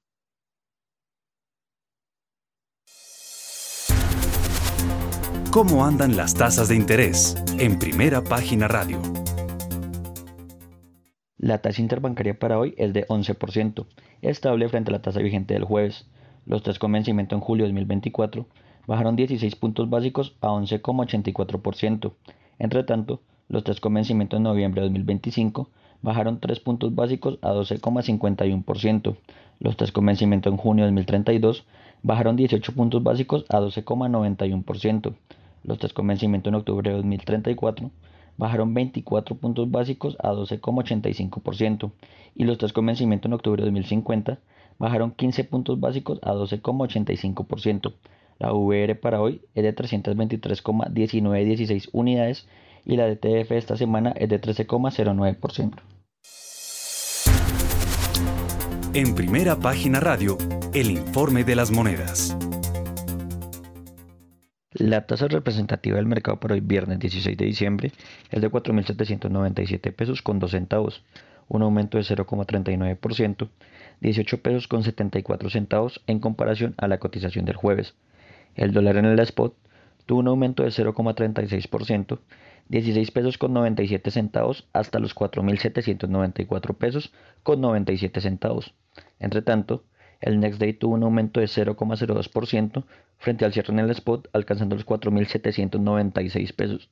Con este comportamiento, la devaluación año corrido alcanzó el 20,49%, está subiendo 0,47 puntos porcentuales y la devaluación en los últimos 12 meses llegó a 21,86%, bajando 1,07 puntos porcentuales. Los precios de los commodities en primera página radio. A las 7 de la mañana y 20 minutos, el petróleo de referencia Brent llega a 79 dólares con 65 centavos el barril, pierde 1,92%, mientras que el WTI desciende 2,02% hasta ahora y se cotiza en 74 dólares con 57 centavos el barril. La onza de oro sube 0,27% en este momento y se cotiza sobre los 1.792 eh, dólares la onza, mientras que la plata por su parte pierde 1,05% y se cotiza en 23 dólares con 6 mm, centavos. Por su parte, libra de azúcar en este momento sube tan solo 0,05%, llega a los 19 centavos eh, de dólar, mientras que el café en este momento desciende 1,28% y se cotiza sobre un dólar con 69 centavos la libra. La tonelada de carbón pierde 0,58%, se cotiza en 259 dólares, mientras que el níquel pierde a esta hora 3,27% y se cotiza en 27.837 dólares con 50 centavos la tonelada. Bueno, son las 7 de la mañana y 21 minutos. Eh, observo que las tasas de los test eh, cayeron todas, creo que todas, sí, todas cayeron.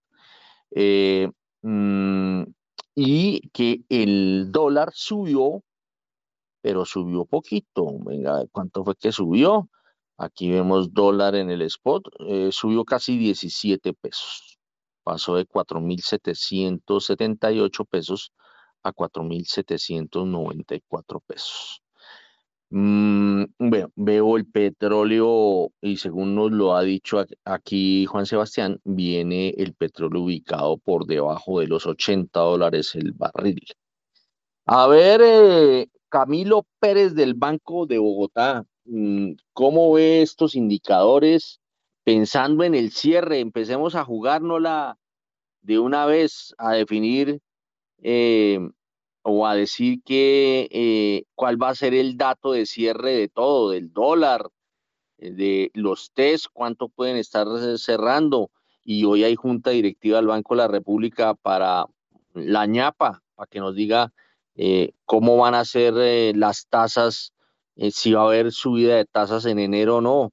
Bueno, en fin. A ver, Camilo Pérez del Banco Bogotá.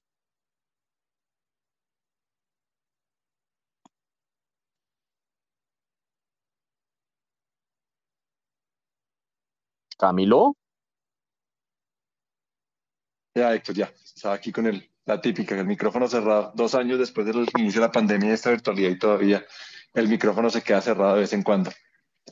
Eh, le estaba comentando, Héctor, que, que el evento clave de esta semana ya pasó, que fue la decisión de tasa de interés de la Reserva Federal, y esto motivó pues un descenso de las tasas de la renta fija a nivel global.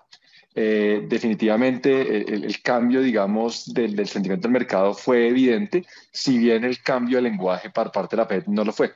Eh, al contrario, ellos mantienen un, lenguaje todavía, digamos, agresivo de tasas, pero, pero de alguna manera pues el mercado no, no le está comprando esto. Eh, con este, digamos, sesgo que, el mercado ha asumido de, de tasas no tan altas, el dólar perdió terreno y lo hemos visto, digamos, más allá de, de la pequeña devaluación del día de ayer, en el neto de la semana terminamos con un dólar debilitado frente a la mayoría de monedas del mundo y es el, es el caso del, del, peso colombiano también ganando un poco en esta semana. Eh, y yo creo que ya esto es, es casi que, que, de nuevo el, el, punto final que va, en el que va a estar eh, la tasa de cambio, por ejemplo, de aquí a final del año. Claro, puede haber algún tipo de operaciones muy puntuales, alguna cosa en los últimos, últimos días del año que muevan la tasa de cambio para un lado o para el otro, pero este nivel cercano a los 4.800 yo creo que ya es, es bastante eh, cercano a lo, que va, a lo que va a terminar eh, este 2022. En cuanto a tasa de interés, yo creo que pues el día de hoy clave también, una decisión muy importante por parte del Banco de la República, la última reunión de política monetaria del año, el consenso de los analistas muy convencido de los 100 puntos básicos el mercado, fíjese que le ha venido perdiendo un poco de, fe a los 100 básicos. Eh, si bien a lo largo de todo el 2022 el mercado siempre estuvo esperando tasas de interés más altas y los analistas tercamente estábamos un poco más abajo, al, al final de cuentas el mercado tuvo la razón. En esta ocasión, y creo que por primera vez eh, en el año, si no me falla la memoria, eh, el mercado está, está empezando a dudar de los 100. Está, digamos, como debatiéndose entre 75 y 100 puntos básicos eh, para, para esta reunión. Y creo que esa duda se origina, pues, en ese, en ese sentimiento global de que las tasas de pronto no pueden aumentar tanto por el riesgo de recesión. Además, fíjese algo que ha venido sucediendo en Latinoamérica y es, y, y, y se repitió ayer con el caso de México, varios bancos centrales diciendo ya no vamos más con aumentos de, de tasa de interés. Sucedió en Brasil, eh, sucedió en Chile y como decía ayer en México, en el que dicen, oiga, vamos a hacer un aumento adicional, pero ya, ya ahí paramos. Entonces yo creo que el, mercado como muy expectante de que algo así pueda suceder en Colombia, eh, pues ahí sí tengo buena memoria y el Banco de la República creo que nunca ha dicho o ha dado una guía futura de política monetaria. Eh, entonces yo tampoco espero que hoy comiencen en el comunicado diciendo, no, ya hasta aquí llegamos o vamos a bajarle el ritmo. No creo que sea, no creo que sea el camino. Tal vez en la rueda de prensa podría haber algo por parte del ministro, digamos, que hable un poco de más o algo de ese estilo, pero, pero es poco probable, creo yo, que, que, den alguna señal. Pensando en el 23 y para yo cerrar sus varias preguntas, eh, yo creo que en enero puede haber un aumento adicional de tasa de interés, unos 50 puntos básicos, y ya con esto el Banco Central sí eh, llegaría a la tasa terminal, el, Banco de la República en Colombia, 12.50. Yo creo que ya la evidencia de desaceleración sobre todo con los datos de, ayer, es, es, mucho más contundente. Eh, sin embargo, pues el problema de inflación sigue, sigue enredado, expectativas altas, todavía la inflación subiendo en diciembre, probablemente en términos anuales va a volver a subir, entonces todavía le toca hacer un último esfuerzo para, para de alguna manera ya dejar una tasa terminal alta que eh, busque controlar el tema de inflación. Bueno, a ver, Catalina Tobón, eh, veo que Camilo dejó por fuera un ingrediente muy importante, que ya sabemos cuánto es el incremento del salario mínimo para el año entrante. Eso en la junta de hoy, ¿qué tanto puede afectar a los integrantes de la junta directiva del Banco de la República? Que además, entre otras, va a ser seis, van a ser seis, ¿no? Creo que van a ser seis. No sé si ya alcanzó Olga Lucía Costa, ya alcanzó a tomar posición, creo que no. Entonces, eh, ¿cómo ve la cosa, Catalina? Mm. Pues yo pensaría que el énfasis pues lo harían en términos de la dinámica de los indicadores líderes recientes, ¿no? visto eh, indicios ya que la economía colombiana empieza a desacelerarse y eso es una buena noticia hacia adelante y en términos generales eso podría suavizar las presiones inflacionarias por el lado de la demanda. Yo estoy de acuerdo con tu comentario, yo creo que un incremento del salario eh, mínimo del 16% es una buena noticia, entonces seguramente también va a estar considerado en el análisis, pero en términos generales no debería cambiar la decisión. Nosotros estamos esperando un incremento de 100 básicos hacia el 2023. Creemos que posiblemente pueda haber uno o dos incrementos, posiblemente uno de 50, uno de 25, dependiendo de cómo vayan saliendo esos indicadores. Eh, pero pues definitivamente, em, digamos que eh, todavía el problema inflacionario en Colombia podría ser un poquito más persistente que en el mundo. La buena señal es que la inflación importada va a empezar a ceder, que las presiones de demanda empiezan a caer, pero aún los niveles de indexación son muy altos de nuestra economía y en ese orden de ideas pues vamos a tener todavía unos meses venideros donde las preocupaciones inflacionarias se van a mantener. 7 y 28. Vámonos con Daniel Tamara porque eh, hubo un sondeo de primera página en torno a eh, la Junta de hoy. El 91,5% de los analistas del mercado financiero espera que la Junta del Banco de la República suba las tasas de interés en 100 básicos este viernes a 12%. Así lo reveló el más reciente sondeo de primera página. Solo otro 8,3% apuesta por un ajuste de 50 básicos a 11,5%.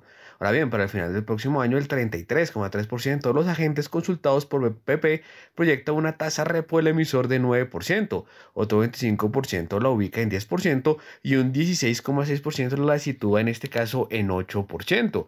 Ahora bien, el 8,3% de los expertos ve un tipo de intervención de 8,5% para el término de 2023, otro 8,3% de 11% y el 8,3% adicional de 9,75%. Cabe resaltar que actualmente el tipo de intervención del Banco Central está en 11%.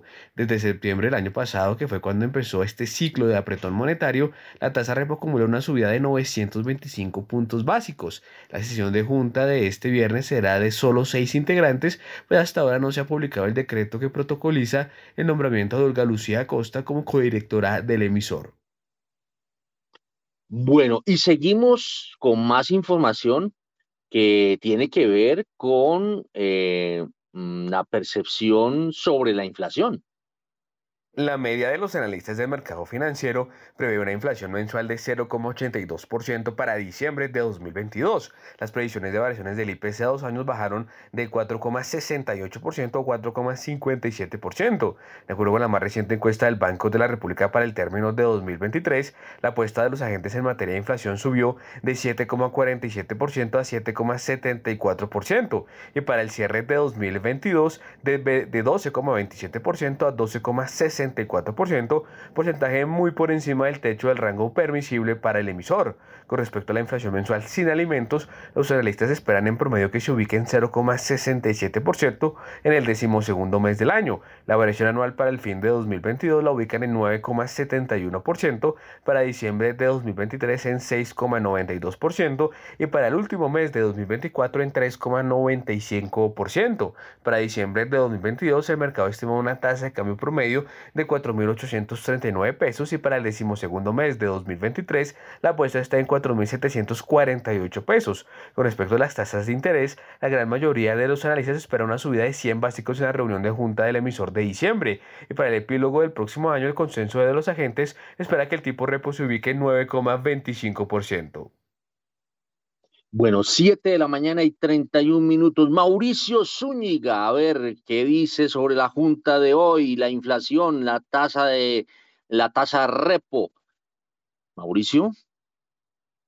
Héctor, eh, primero que todo quiero que me aclare realmente cuál era la protagonista de la, de la banda de la arqueología, porque quedé, quedé en aspas. Eh, era más fácil pegarle al, al pronóstico del dólar. Eh, y segundo, no, pues, es sencillo, era la banda sonora de Merlina. Aquí ah, los, okay. la invitada especial era la banda sonora. Se, pues se dijo, se aclaró, se precisó que era la banda sonora. Pero bueno, está bien, usted seguramente en ese momento estaba desayunando y no se dio cuenta. No, no, no, no fue confusa la pregunta, eh, con todo respeto, ¿no? Y, y qué rico Mm. que nos traiga colaciones a cada series que nos hicieron vibrar en, en nuestra juventud. Esa, esa de los The Monsters o, o después conocida como Los Locos Adams era una de mis No, favoritas. no, no, no, No. acuerde, ahí me toca hacerle precisión, no eran dos las historias, una es Los Monsters y la otra Sí. era Los Locos Adams, eran dos series de Sí, sí, televisión, sí. Eh, no me acuerdo cuál salió a, a competirle a cuál, pero, pero una se dio No, de la pues- otra y hay un personaje muy, muy eh, llamativo, eh, sobre todo en Los Locos Adams, que era largo, eh, que era un personaje que hablaba así, ¿no? Era, era. German Monster. No, no, no, no, largo, largo. Largo era, era como en, en, en los que tuvieron la oportunidad de ver una, una serie de películas los domingos por la noche a las 10 de la noche. Yo me trasnochaba muy chino, esa la dieron, que se llamaban Domingos de Misterio. Y el largo en realidad era el hombre de piedra. El hombre de piedra era largo. No, Bueno, la muy mía bien. de. Monster fue en blanco y negro y era con German Monster, el abuelo, la mano y todos los otros personajes que usted ha comentado. La, la- esa fue la, serie de televisión que me deleitó durante varios años. Sí, señor. Bueno, Bueno, ahora sí, y ahora le... ¿Perdón? Ahora sí metámonos en, en el tema.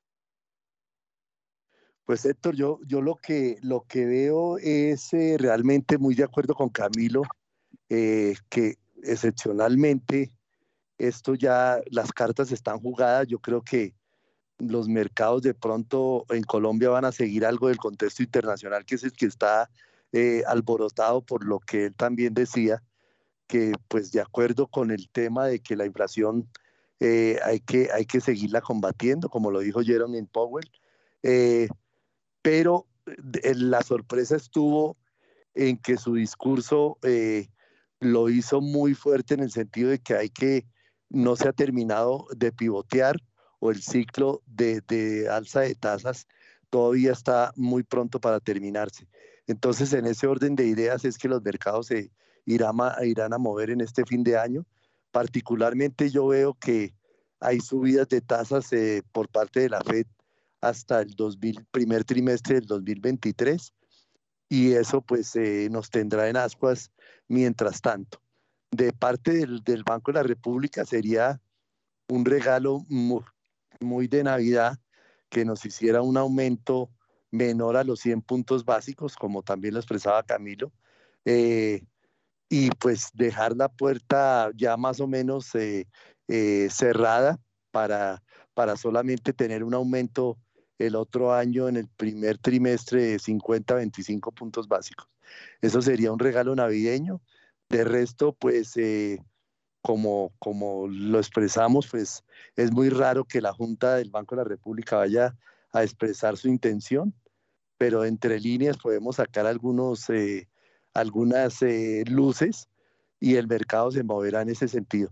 Pero como dicen, la suerte está echada y a no ser de algunos problemas de liquidez, veremos un tipo de cambio eh, loco, como ha pasado en los últimos años, con unas tasas que nada que ver, pero estos son problemas puntuales de liquidez de los cuales el Banco de la República ya ha expresado que no ve ningún problema en ese sentido, como sucedió cuando superó el 5 mil, eh, la tasa de 5 mil pesos de una forma desordenada que todavía se nos está debiendo esa explicación por parte del emisor.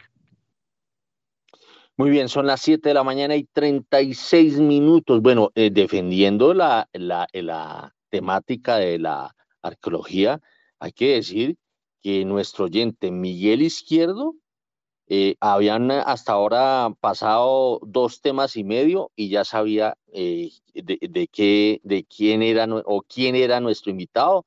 En este caso, quién era nuestra invitada, la banda sonora de Merlina. Y fue el único que le pegó. El resto, y lo dijo rapidísimo. Bueno, seguimos y veo que está conectado José Miguel Santamaría. José Miguel Santamaría, a ver, ¿cómo recibe usted ese incremento del 16%? Usted y yo habíamos pensado que iba a ser por los lados del 20 y hasta el 21%. A ver, ¿Cómo le queda la cosa en sus cuentas pensando más que viene la Junta, no? A ver. Sí, sí, Héctor, pues muy, muy buenos días a todos los oyentes, muy buenos días a usted, Héctor, y a las personas que están en el panel. Sí, definitivamente creo que eh, ese mensaje que mandaron de solamente subir un 16% el salario mínimo ayuda bastante, ayuda bastante a calmar un poco los ánimos, así el, el el subsidio de transporte sea al 20, pero ya todos tenemos pues la claridad que, que ese aumento del salario mínimo pues va a seguir impactando la inflación y a medida que fuera más alto pues más grave hubiera sido para, para lo que los que pensamos que la inflación del año entrante todavía va a seguir bastante compleja. Sobre ese tema creo que el gobierno hace una buena apuesta y lograr el acuerdo es muy bueno. Esperemos a ver qué va a pasar de aquí a final de año con la tasa de cambio.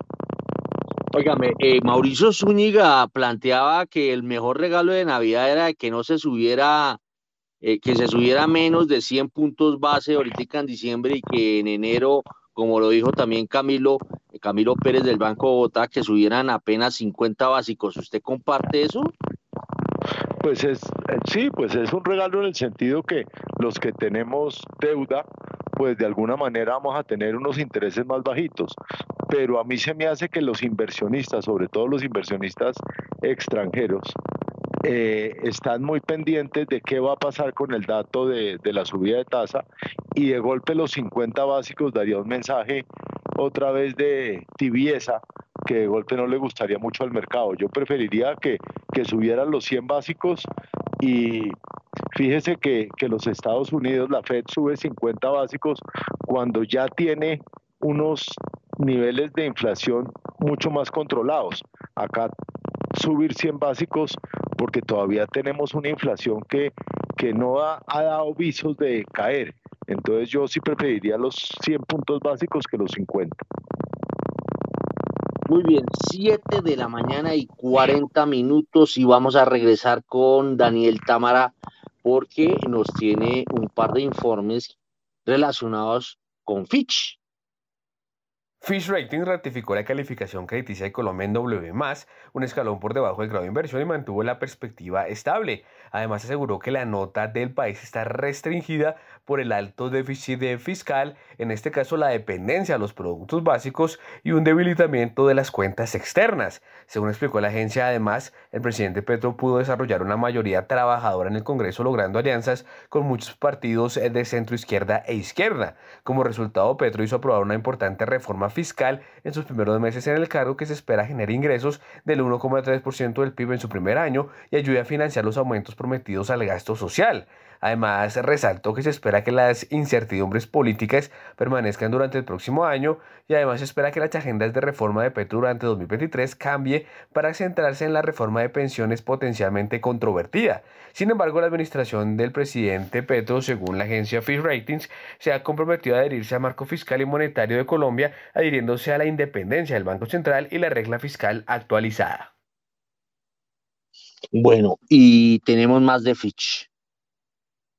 Fitch Ratings bajó su proyección de crecimiento del PIB de Colombia para 2023 de 1,8% a 1% y prevé que el déficit externo caiga al 4,5% del PIB el próximo año. Según la calificadora de riesgo, prevé un, también un déficit fiscal del gobierno general del orden de 6,7% del PIB en 2022, solo ligeramente su mejor que el resultado fiscal en 2020-2021. A pesar de la creciente recaudación de impuestos y los precios altos del petróleo, el descuadre de Colombia se seguirá siendo elevado en gran parte debido a los subsidios a los combustibles que se espera alcancen más del 2% del PIB en 2022 y una cuenta de intereses que está aumentando considerablemente. En 2023 el desbalance caería a 4,5% del PIB.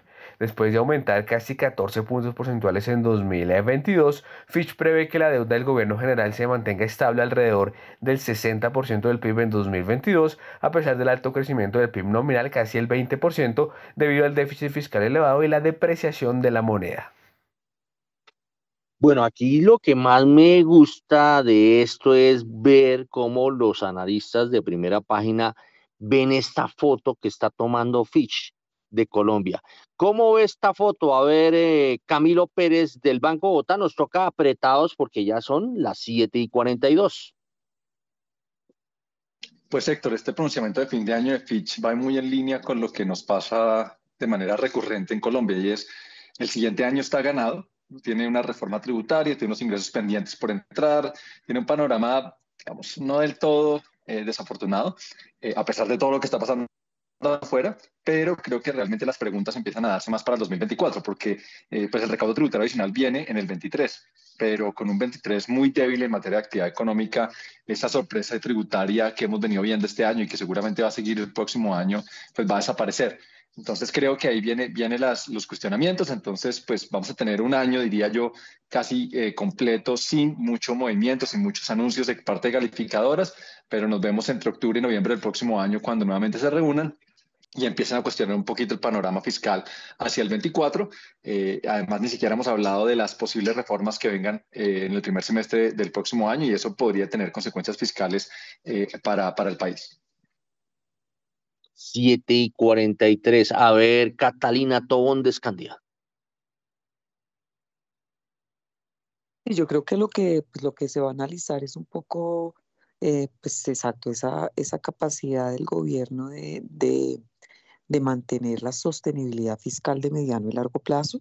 Em, yo siento que el mensaje que pues ha recibido las calificadoras eh, es pues digamos un adecuado nivel de gobernabilidad en Colombia pues faltan temas absolutamente claves y pues sobre todo mirar un poco ese, esas reformas, cómo pueden impactar el mercado de capitales. Ese sería, digamos que posiblemente un, un factor que podría prender alertas eh, por parte de las calificadoras en el 2023 en caso de suceder.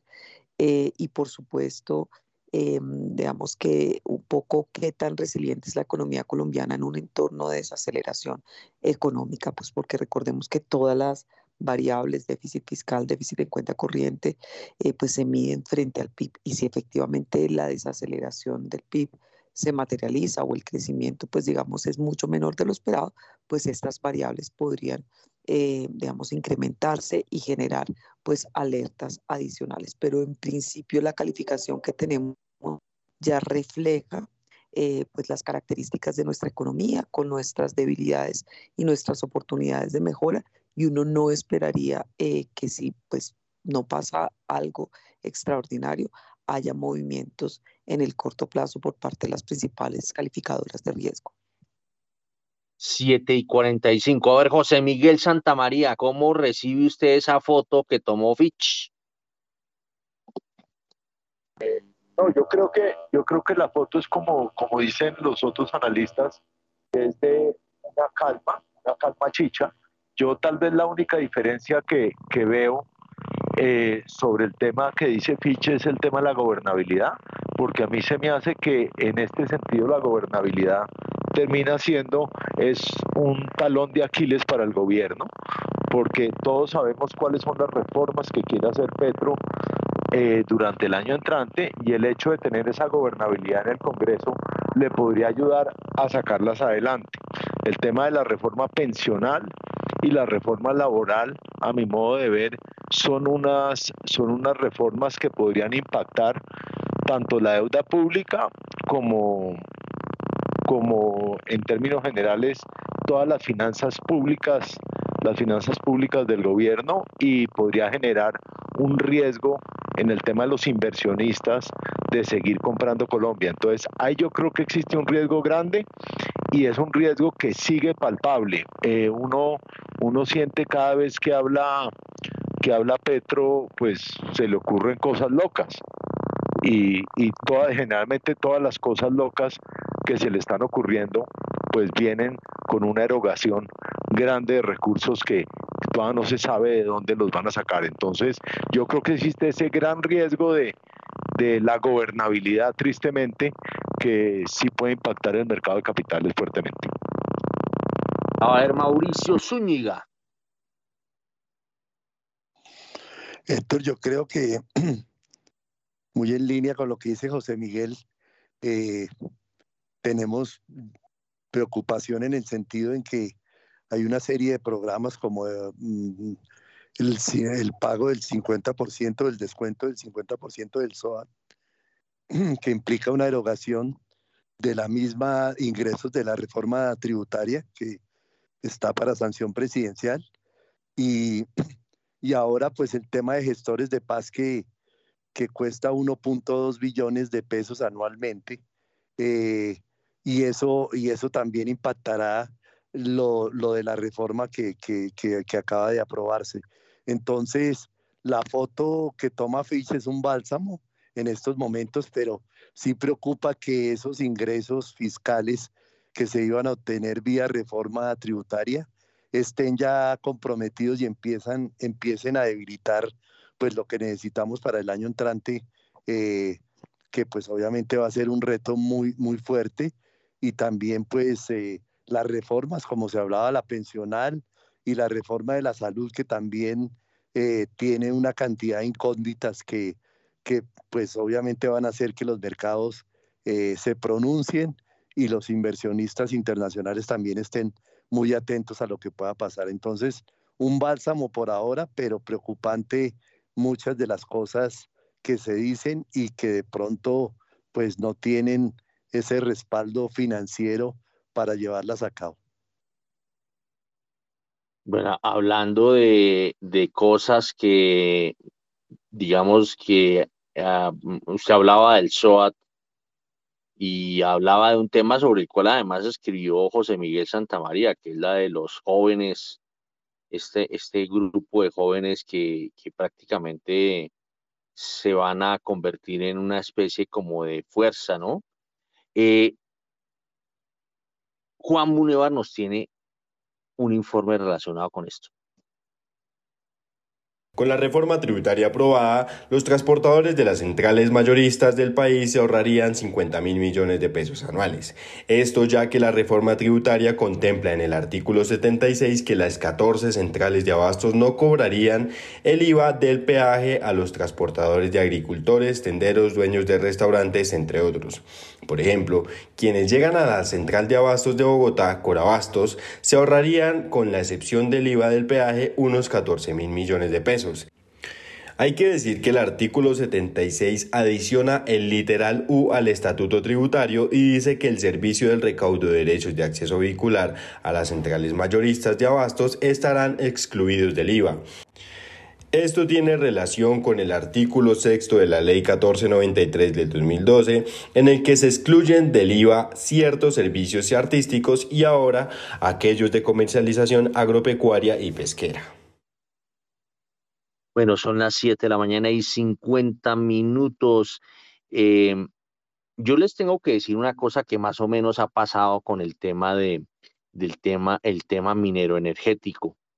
Y es que ¿ustedes creen que la reforma a la salud y la reforma pensional y la, la reforma laboral no va a ser vista primero por Hacienda?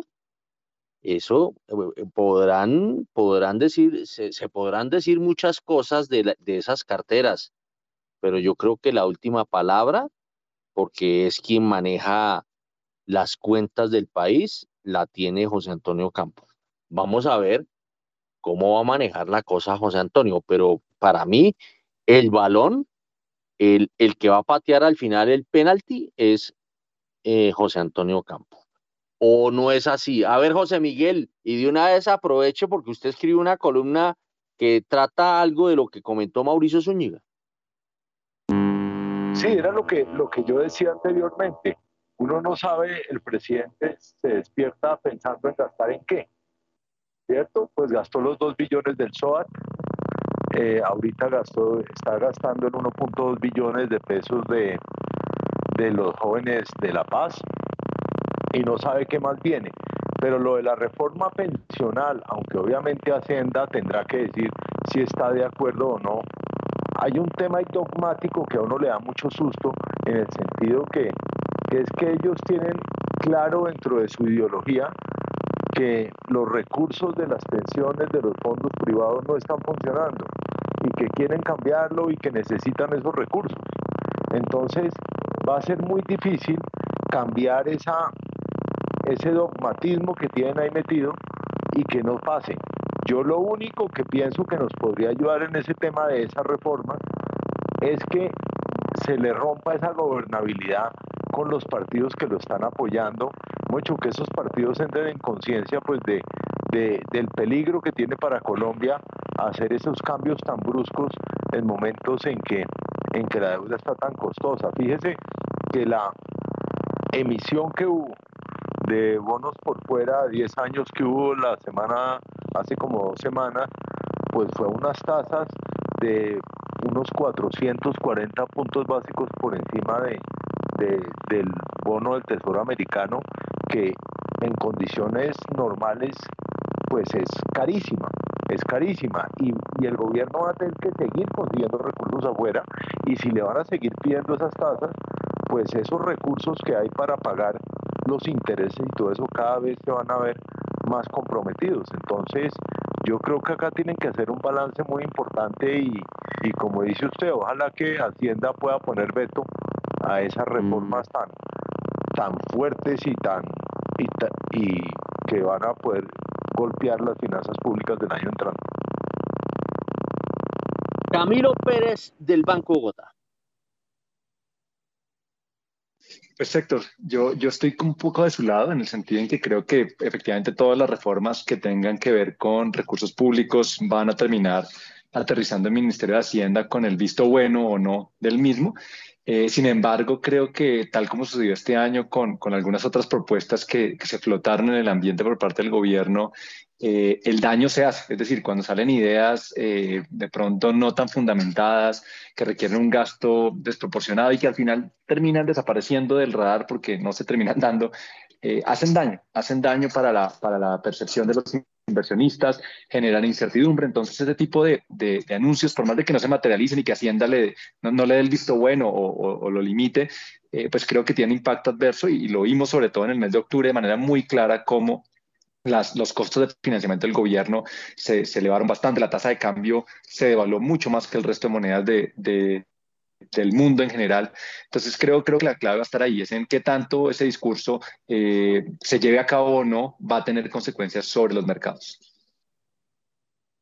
Bueno, muy bien, son las 7 y 55. Aquí veo que el eh, pronóstico que hace todas las mañanas del comportamiento del dólar durante la jornada que va de 8 de la mañana a 1 de la tarde, eh, el pronóstico de primera página eh, que cuenta con el apoyo de Diego Rodríguez para la elaboración, eh, mm, plantea que el dólar navegaría entre los 4.785 pesos y los 4.820 pesos. Hay que recordar que ayer el dólar había cerrado en 4.794 pesos con 97 centavos. Bueno, Daniel Tamara nos contó que la producción real de la industria manufacturera en Colombia creció 5,3% anual en octubre de 2022, menos de lo que aumentó en el mes anterior. Y las ventas reales del comercio minorista de Colombia crecieron 1.9% anual en octubre, eh, o sea, en octubre de este año, el incremento más bajo desde febrero de 2021. Y en noviembre de este año, el indicador de confianza empresarial del DANE disminuyó 2,7 puntos frente a octubre a 53,3 puntos. Y a octubre de este año, el índice de producción industrial de Colombia, que puede sugerir el intervalo de crecimiento del PIB, subió 8,8%, según nos eh, comenta o según cifras del DANE que eh, nos está revelando Daniel Tamara. A ver, eh, Catalina Tobón, ¿cómo ve estos datos que tienen que ver con el desempeño de la economía? Pues yo creo que la economía colombiana este año la verdad es que estuvo muy, muy, muy, muy resiliente. Vamos a ser una de las economías del mundo que más crece eh, pero obviamente pues el, digamos que eh, paulatinamente tiene que empezar a, suavizar ese ritmo. Entonces ya estamos, ya estamos empezando a ver eh, pues indicadores líderes que empiezan a mostrar que efectivamente hay algo de, de, menor dinamismo, pero sin lugar a dudas la inercia sigue muy grande, entonces seguramente pues un crecimiento del 1, 1.5% en el 2023, pues igual es un crecimiento fuerte después de que la economía, pues este año habría que sí, crecido más del 8% y pues después que venimos de una recuperación eh, muy alta eh, post pandemia. Entonces, eh, vuelvo y reitero, la dinámica del consumo privado sigue muy fuerte y seguramente ahí hacia adelante se puede ralentizar, por supuesto, pero por lo menos vamos a tener unos, un trimestre larguito más con una inercia eh, importante que va a mostrar un comportamiento sólido en términos relativos de la economía colombiana frente a otras economías del mundo. Muy bien, son las 7 de la mañana y 58, eh, 58%, yo iba a decir 7 de la mañana y 58 minutos. Eh, bueno, a propósito de lo que estaba hablando Catalina, la CEPAL redujo su, proyección de crecimiento del Producto Interno Bruto de Colombia para el año entrante de 1,9% a 1,5%. Para este año, eh, su, proyección la elevó de 7,7% a 8%. Mm, vámonos con un informe que hizo eh, Juan Munevar que tiene que ver con eh, una, una estrategia que lanzó el Ministerio de Comercio Exterior y ProColombia para a ver si vía online se vende más, se vende más productos de Colombia en el exterior. Vámonos con Juan Munevar. El Ministerio de Comercio y ProColombia lanzaron una nueva guía para aumentar las ventas online de los empresarios colombianos en el exterior. La guía tiene el objetivo de acelerar e impulsar a las empresas colombianas en la implementación de un canal de ventas en e-commerce a través de un marketplace internacional, plataforma digital de comercio electrónico que conecta compradores y vendedores como eBay, Amazon, Mercado Libre, entre otros, usando las redes sociales como medio exportador y la utilización de los comercios electrónicos propios para la exportación. El programa es lanzado teniendo en cuenta las estimaciones de la firma estatista que prevé que a nivel mundial el e-commerce de retail cerrará el 2022 con una facturación de 5.7 billones de dólares y para el 2024 alcanzaría 6.9 billones de dólares. Bueno, son las 8 en punto y ahorita vamos a pedirle a Mauricio Zúñiga que conoce muy bien eh, las los detalles, eh, las vicisitudes del comercio exterior, a ver si este tipo de programas de pronto ayudan o no. Son las 8 en punto, nos vamos con el corte de las 8 a las 8.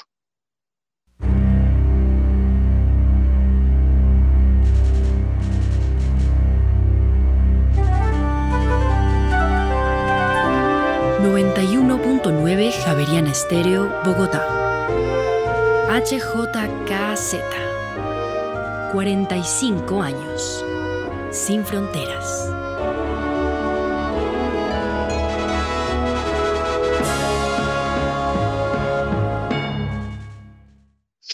Son las 8 de la mañana, de la mañana y un minuto. Vámonos con Mauricio Zúñiga a ver esto que está proponiendo o que está lanzando más bien el Ministerio de Comercio Exterior y ProColombia para ver si se aumentan las ventas de productos colombianos en el exterior a través de las vías online. Héctor, no, es, estamos en mora de aprovechar estos adelantos tecnológicos para eh, promocionar nuestro comercio exterior, para, para hacernos más visibles al mundo donde eh, pues el comercio ya online es el que, el que ha avanzado bastante. Eh, aquí en Colombia todo se ha preparado para eso. El régimen cambiario ya contempla esta clase de, de situaciones. Este tema de las pasarelas de pago está ya bien definido, faltaban algunos detalles que, se han eh, definido últimamente. Y yo creo que estamos en mora de, abrir esos canales para aumentar nuestras ventas al exterior y hacer más, eh, más para suavizar más esa balanza comercial que, que Colombia pues necesita en estos momentos donde, donde los recursos en dólares son cada vez más escasos esto sería una buena oportunidad para diversificarnos en materia de, comercio exterior y de exportaciones que tanto necesitamos. Entonces, en resumen, el mercado eh, cambiario sobre todo ya está listo, que es el tema de pagos que preocupa mucho a la gente que exporta como a los mismos eh, pagadores en el exterior. Eh, esto ayudaría bastante y está ya definido desde hace un buen tiempo. Muy bien, son las 8 de la mañana y tres minutos y nos vamos con Daniela Tobón y el paquetaco minero energético. La Unidad Nacional para la Gestión del Riesgo de Desastre advirtió que es irresponsable poner en marcha la entrada de Hidroituango. De acuerdo con el ente, el comportamiento que pueda presentar el macizo rocoso no puede ser solo afectado en el momento de entrada en operación, sino se sabe cuál va a ser la respuesta que presente durante los días de operación o durante los meses que podría este estar funcionando. Además, señaló el director de la unidad, Javier Pava, que de acuerdo a los informes hay graves problemas de inestabilidad. 8 de la mañana y tres minutos eh, y nos vamos con cuánto se elevó la generación de energía eléctrica en noviembre. La generación de energía eléctrica en noviembre subió 0.17% frente a octubre de 2022. El 89.26% de la generación fue producto de recursos renovables, mientras que el 10.74% fue de recursos no renovables. Cabe resaltar que en noviembre el nivel agregado de los embalses de generación de energía eléctrica se ubicó en el 87.1% del volumen útil, es decir, 0,6 puntos por encima del nivel reportado al cierre de octubre de 2022, esto ubicándose en máximos históricos para la fecha en los últimos 20 años. Y seguimos con Daniela Tobón. Eh, oiga, se nos va un personaje muy querido, un personaje, eh, pues se retira de Ecopetrol, eh, Mauricio Telles deja la gerencia de comunicaciones de Ecopetrol. A ver, eh, la historia la tiene Daniela Tobón. Después de 22 años se retira de la gerencia de comunicaciones de Ecopetrol Mauricio Telles. Telles ingresó a la petrolera colombiana en el año 2000 cuando era presidente Alberto Calderón Inicialmente estuvo en la jefatura de prensa y posteriormente durante la presidencia de Isaac Janovic llegó a la dirección de comunicaciones. Su estilo de trabajo le permitió estar en cinco administraciones diferentes. Cabe resaltar que Mauricio lideró el cambio de la marca de Ecopetrol del que nació la iguana, lanzada en 2007 y valorada en más de 4 mil millones de dólares. Además, acompañó procesos como el de llevar a Ecopetrol a ocupar los primeros puestos en reputación en Colombia. Muy bien, Daniela, y tenemos más información que tiene que ver con empresas públicas de Medellín e Hidroituango. Empresas Públicas de Medellín apagó la segunda turbina de Hidroituango por ajustes en la unidad. De acuerdo con la compañía, estas son pruebas menores, para nada críticas ni tan importantes como las que se hicieron el miércoles 14 de diciembre. De acuerdo con EPM, se pondrá en operación dentro de 15 días. El vicepresidente de Proyectos de Generación de Energía, Gabriel Betancourt, señaló que estos ajustes son temas de balanceo, coger una fuga, reparar algún conducto de aceite, pero para nada ningún problema grande de una máquina. Gracias, Daniela, por su completa información. Ya son las 8 de la mañana y 6 minutos. Hasta ahora actualizamos comportamiento del petróleo porque sigue a la baja el de referencia Brent. Llega a 79 dólares con 59 centavos el barril, desciende 1,99%, mientras que el WTI desciende 1,92% hasta los 74 dólares con 65 centavos el barril. Y nos conectamos rápidamente con Rolando Lozano, quien tiene información hasta ahora empresarial. Eh, Rolando. La compañía Bain firmó un acuerdo para adquirir a Odata, que es una empresa brasileña controlada por el Fondo Patria. Avain prevé concretar la inversión a través de fondos gestionados por SDC Capital Partners. Por su lado, Avain es una compañía de infraestructura informática con 30 sitios en construcción y 2 gigavatios de generación instalada mientras que Odata opera entre otros países en Brasil, Colombia, México y Chile. El negocio de data center se ha impulsado en gran medida por la demanda de proveedores de servicios en la nube, las entidades gubernamentales y por la mayor digitalización y conectividad. Bueno, son las 8 de la mañana y 7 minutos. A ver, Mauricio Zúñiga, cuénteme por qué a veces el dólar no abre cuando debe abrir, que es a las 8 de la mañana. ¿Qué situaciones se presentan para que esto no se dé? Pues Héctor, esto es como una premonición de lo que ya va a suceder en estos días. El mercado ya llega como a su punto de, descanso, de, menos estrés, entonces ya las posiciones un poco más, más relajadas, los volúmenes también hemos visto que han bajado sustancialmente, no hay pre-market, entonces los, los, los eh, jugadores y los eh, eh, operadores ya están como en otro nivel. Acuérdese que como ustedes los decían más temprano, hoy comienzan las novenas navideñas, entonces ya hay otro ambiente diferente, se respira mucha despedida, mucho, muchas vacaciones, entonces vamos a tener este comportamiento, eh, digamos, durante lo, lo, que, lo que falta del mes, a no ser de que haya alguna noticia eh, que por el lado local no la veo, más por el lado internacional, eh, pero así vamos a tener, este va a ser el común denominador en estos días, unos mercados ya más relajados, unas aperturas más tarde y obviamente pues alguna, alguna gente ya resignada con este año tan difícil y sobre todo con unos discursos de los bancos centrales que dejaron a contrapierna mucho operador porque se pensaba que iba a ser un cierre eh, calmado, que de pronto esto iba a calmar las expectativas y resulta que sucedió todo lo contrario. Entonces, ya yo creo el mercado está un poco fatigado en ese sentido y como le digo, si nada extraordinario sucede, este va a ser el común denominador. O sea, usted si estuviera operando ya habría recogido los corotos, ¿no? Mm, Dios mío. No, ya estábamos en modo natilla y buñuelo. Ya estábamos un poco más, eh, más relajados y, tanto en la parte de, de mercado de test como en el mercado de dólar, las cosas tenían otra, otra connotación diferente a, los otros meses del año donde el estrés y, la presión es la que se apodera de, las mesas de dinero. Ya ahorita la situación es un poco diferente y como le digo, muchos cierres, muchas vacaciones y la gente pues empieza a bajar un poco sus posiciones de riesgo en el mercado.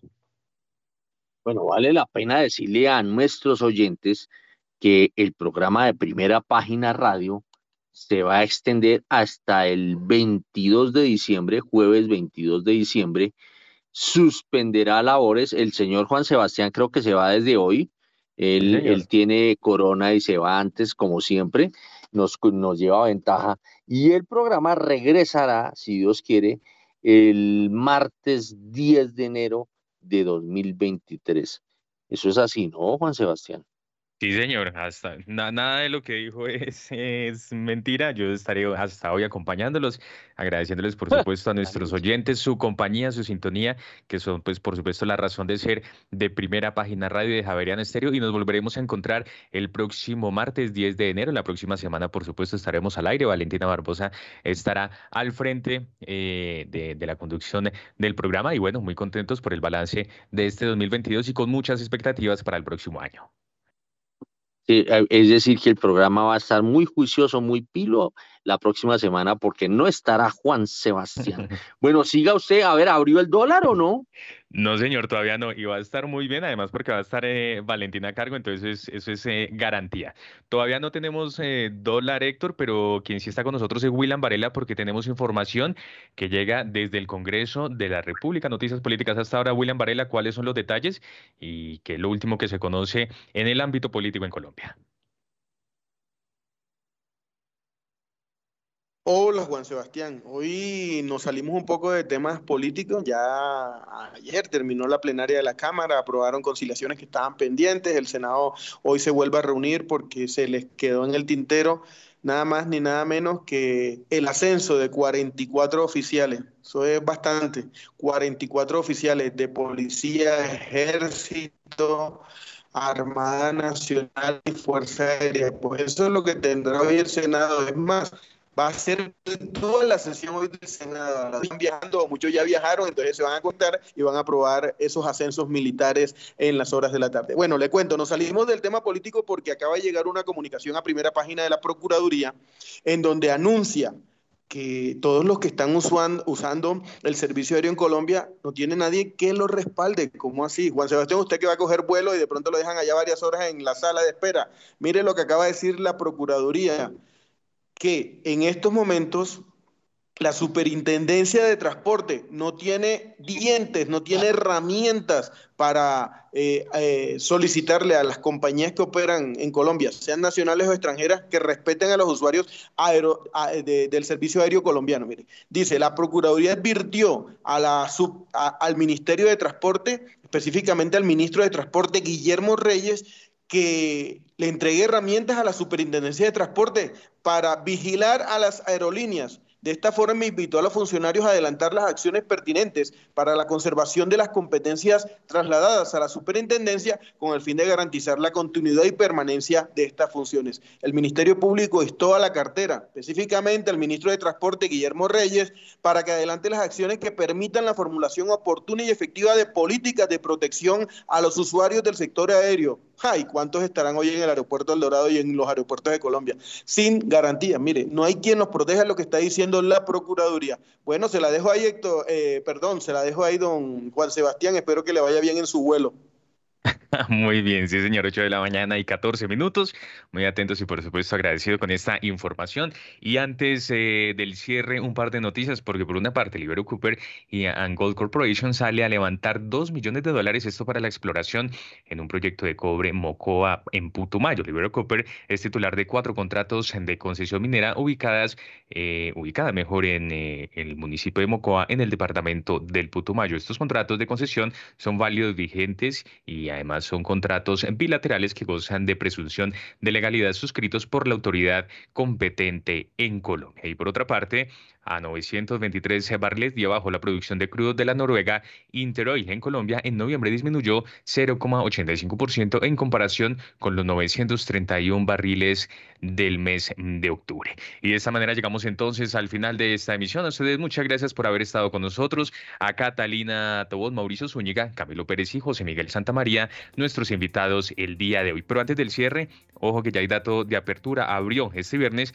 en 4.806 pesos, sube 11 pesos con 3 centavos frente a su cierre de ayer que recordemos fue de 4.794 pesos con 97 centavos. Reiteramos entonces, dato de apertura, 4.806 pesos, sube 11 pesos con 3 centavos frente a su cierre de ayer. Rápidamente, Catalina Tobón su comentario en relación con este dato de apertura del dólar que cierra esta semana al alza.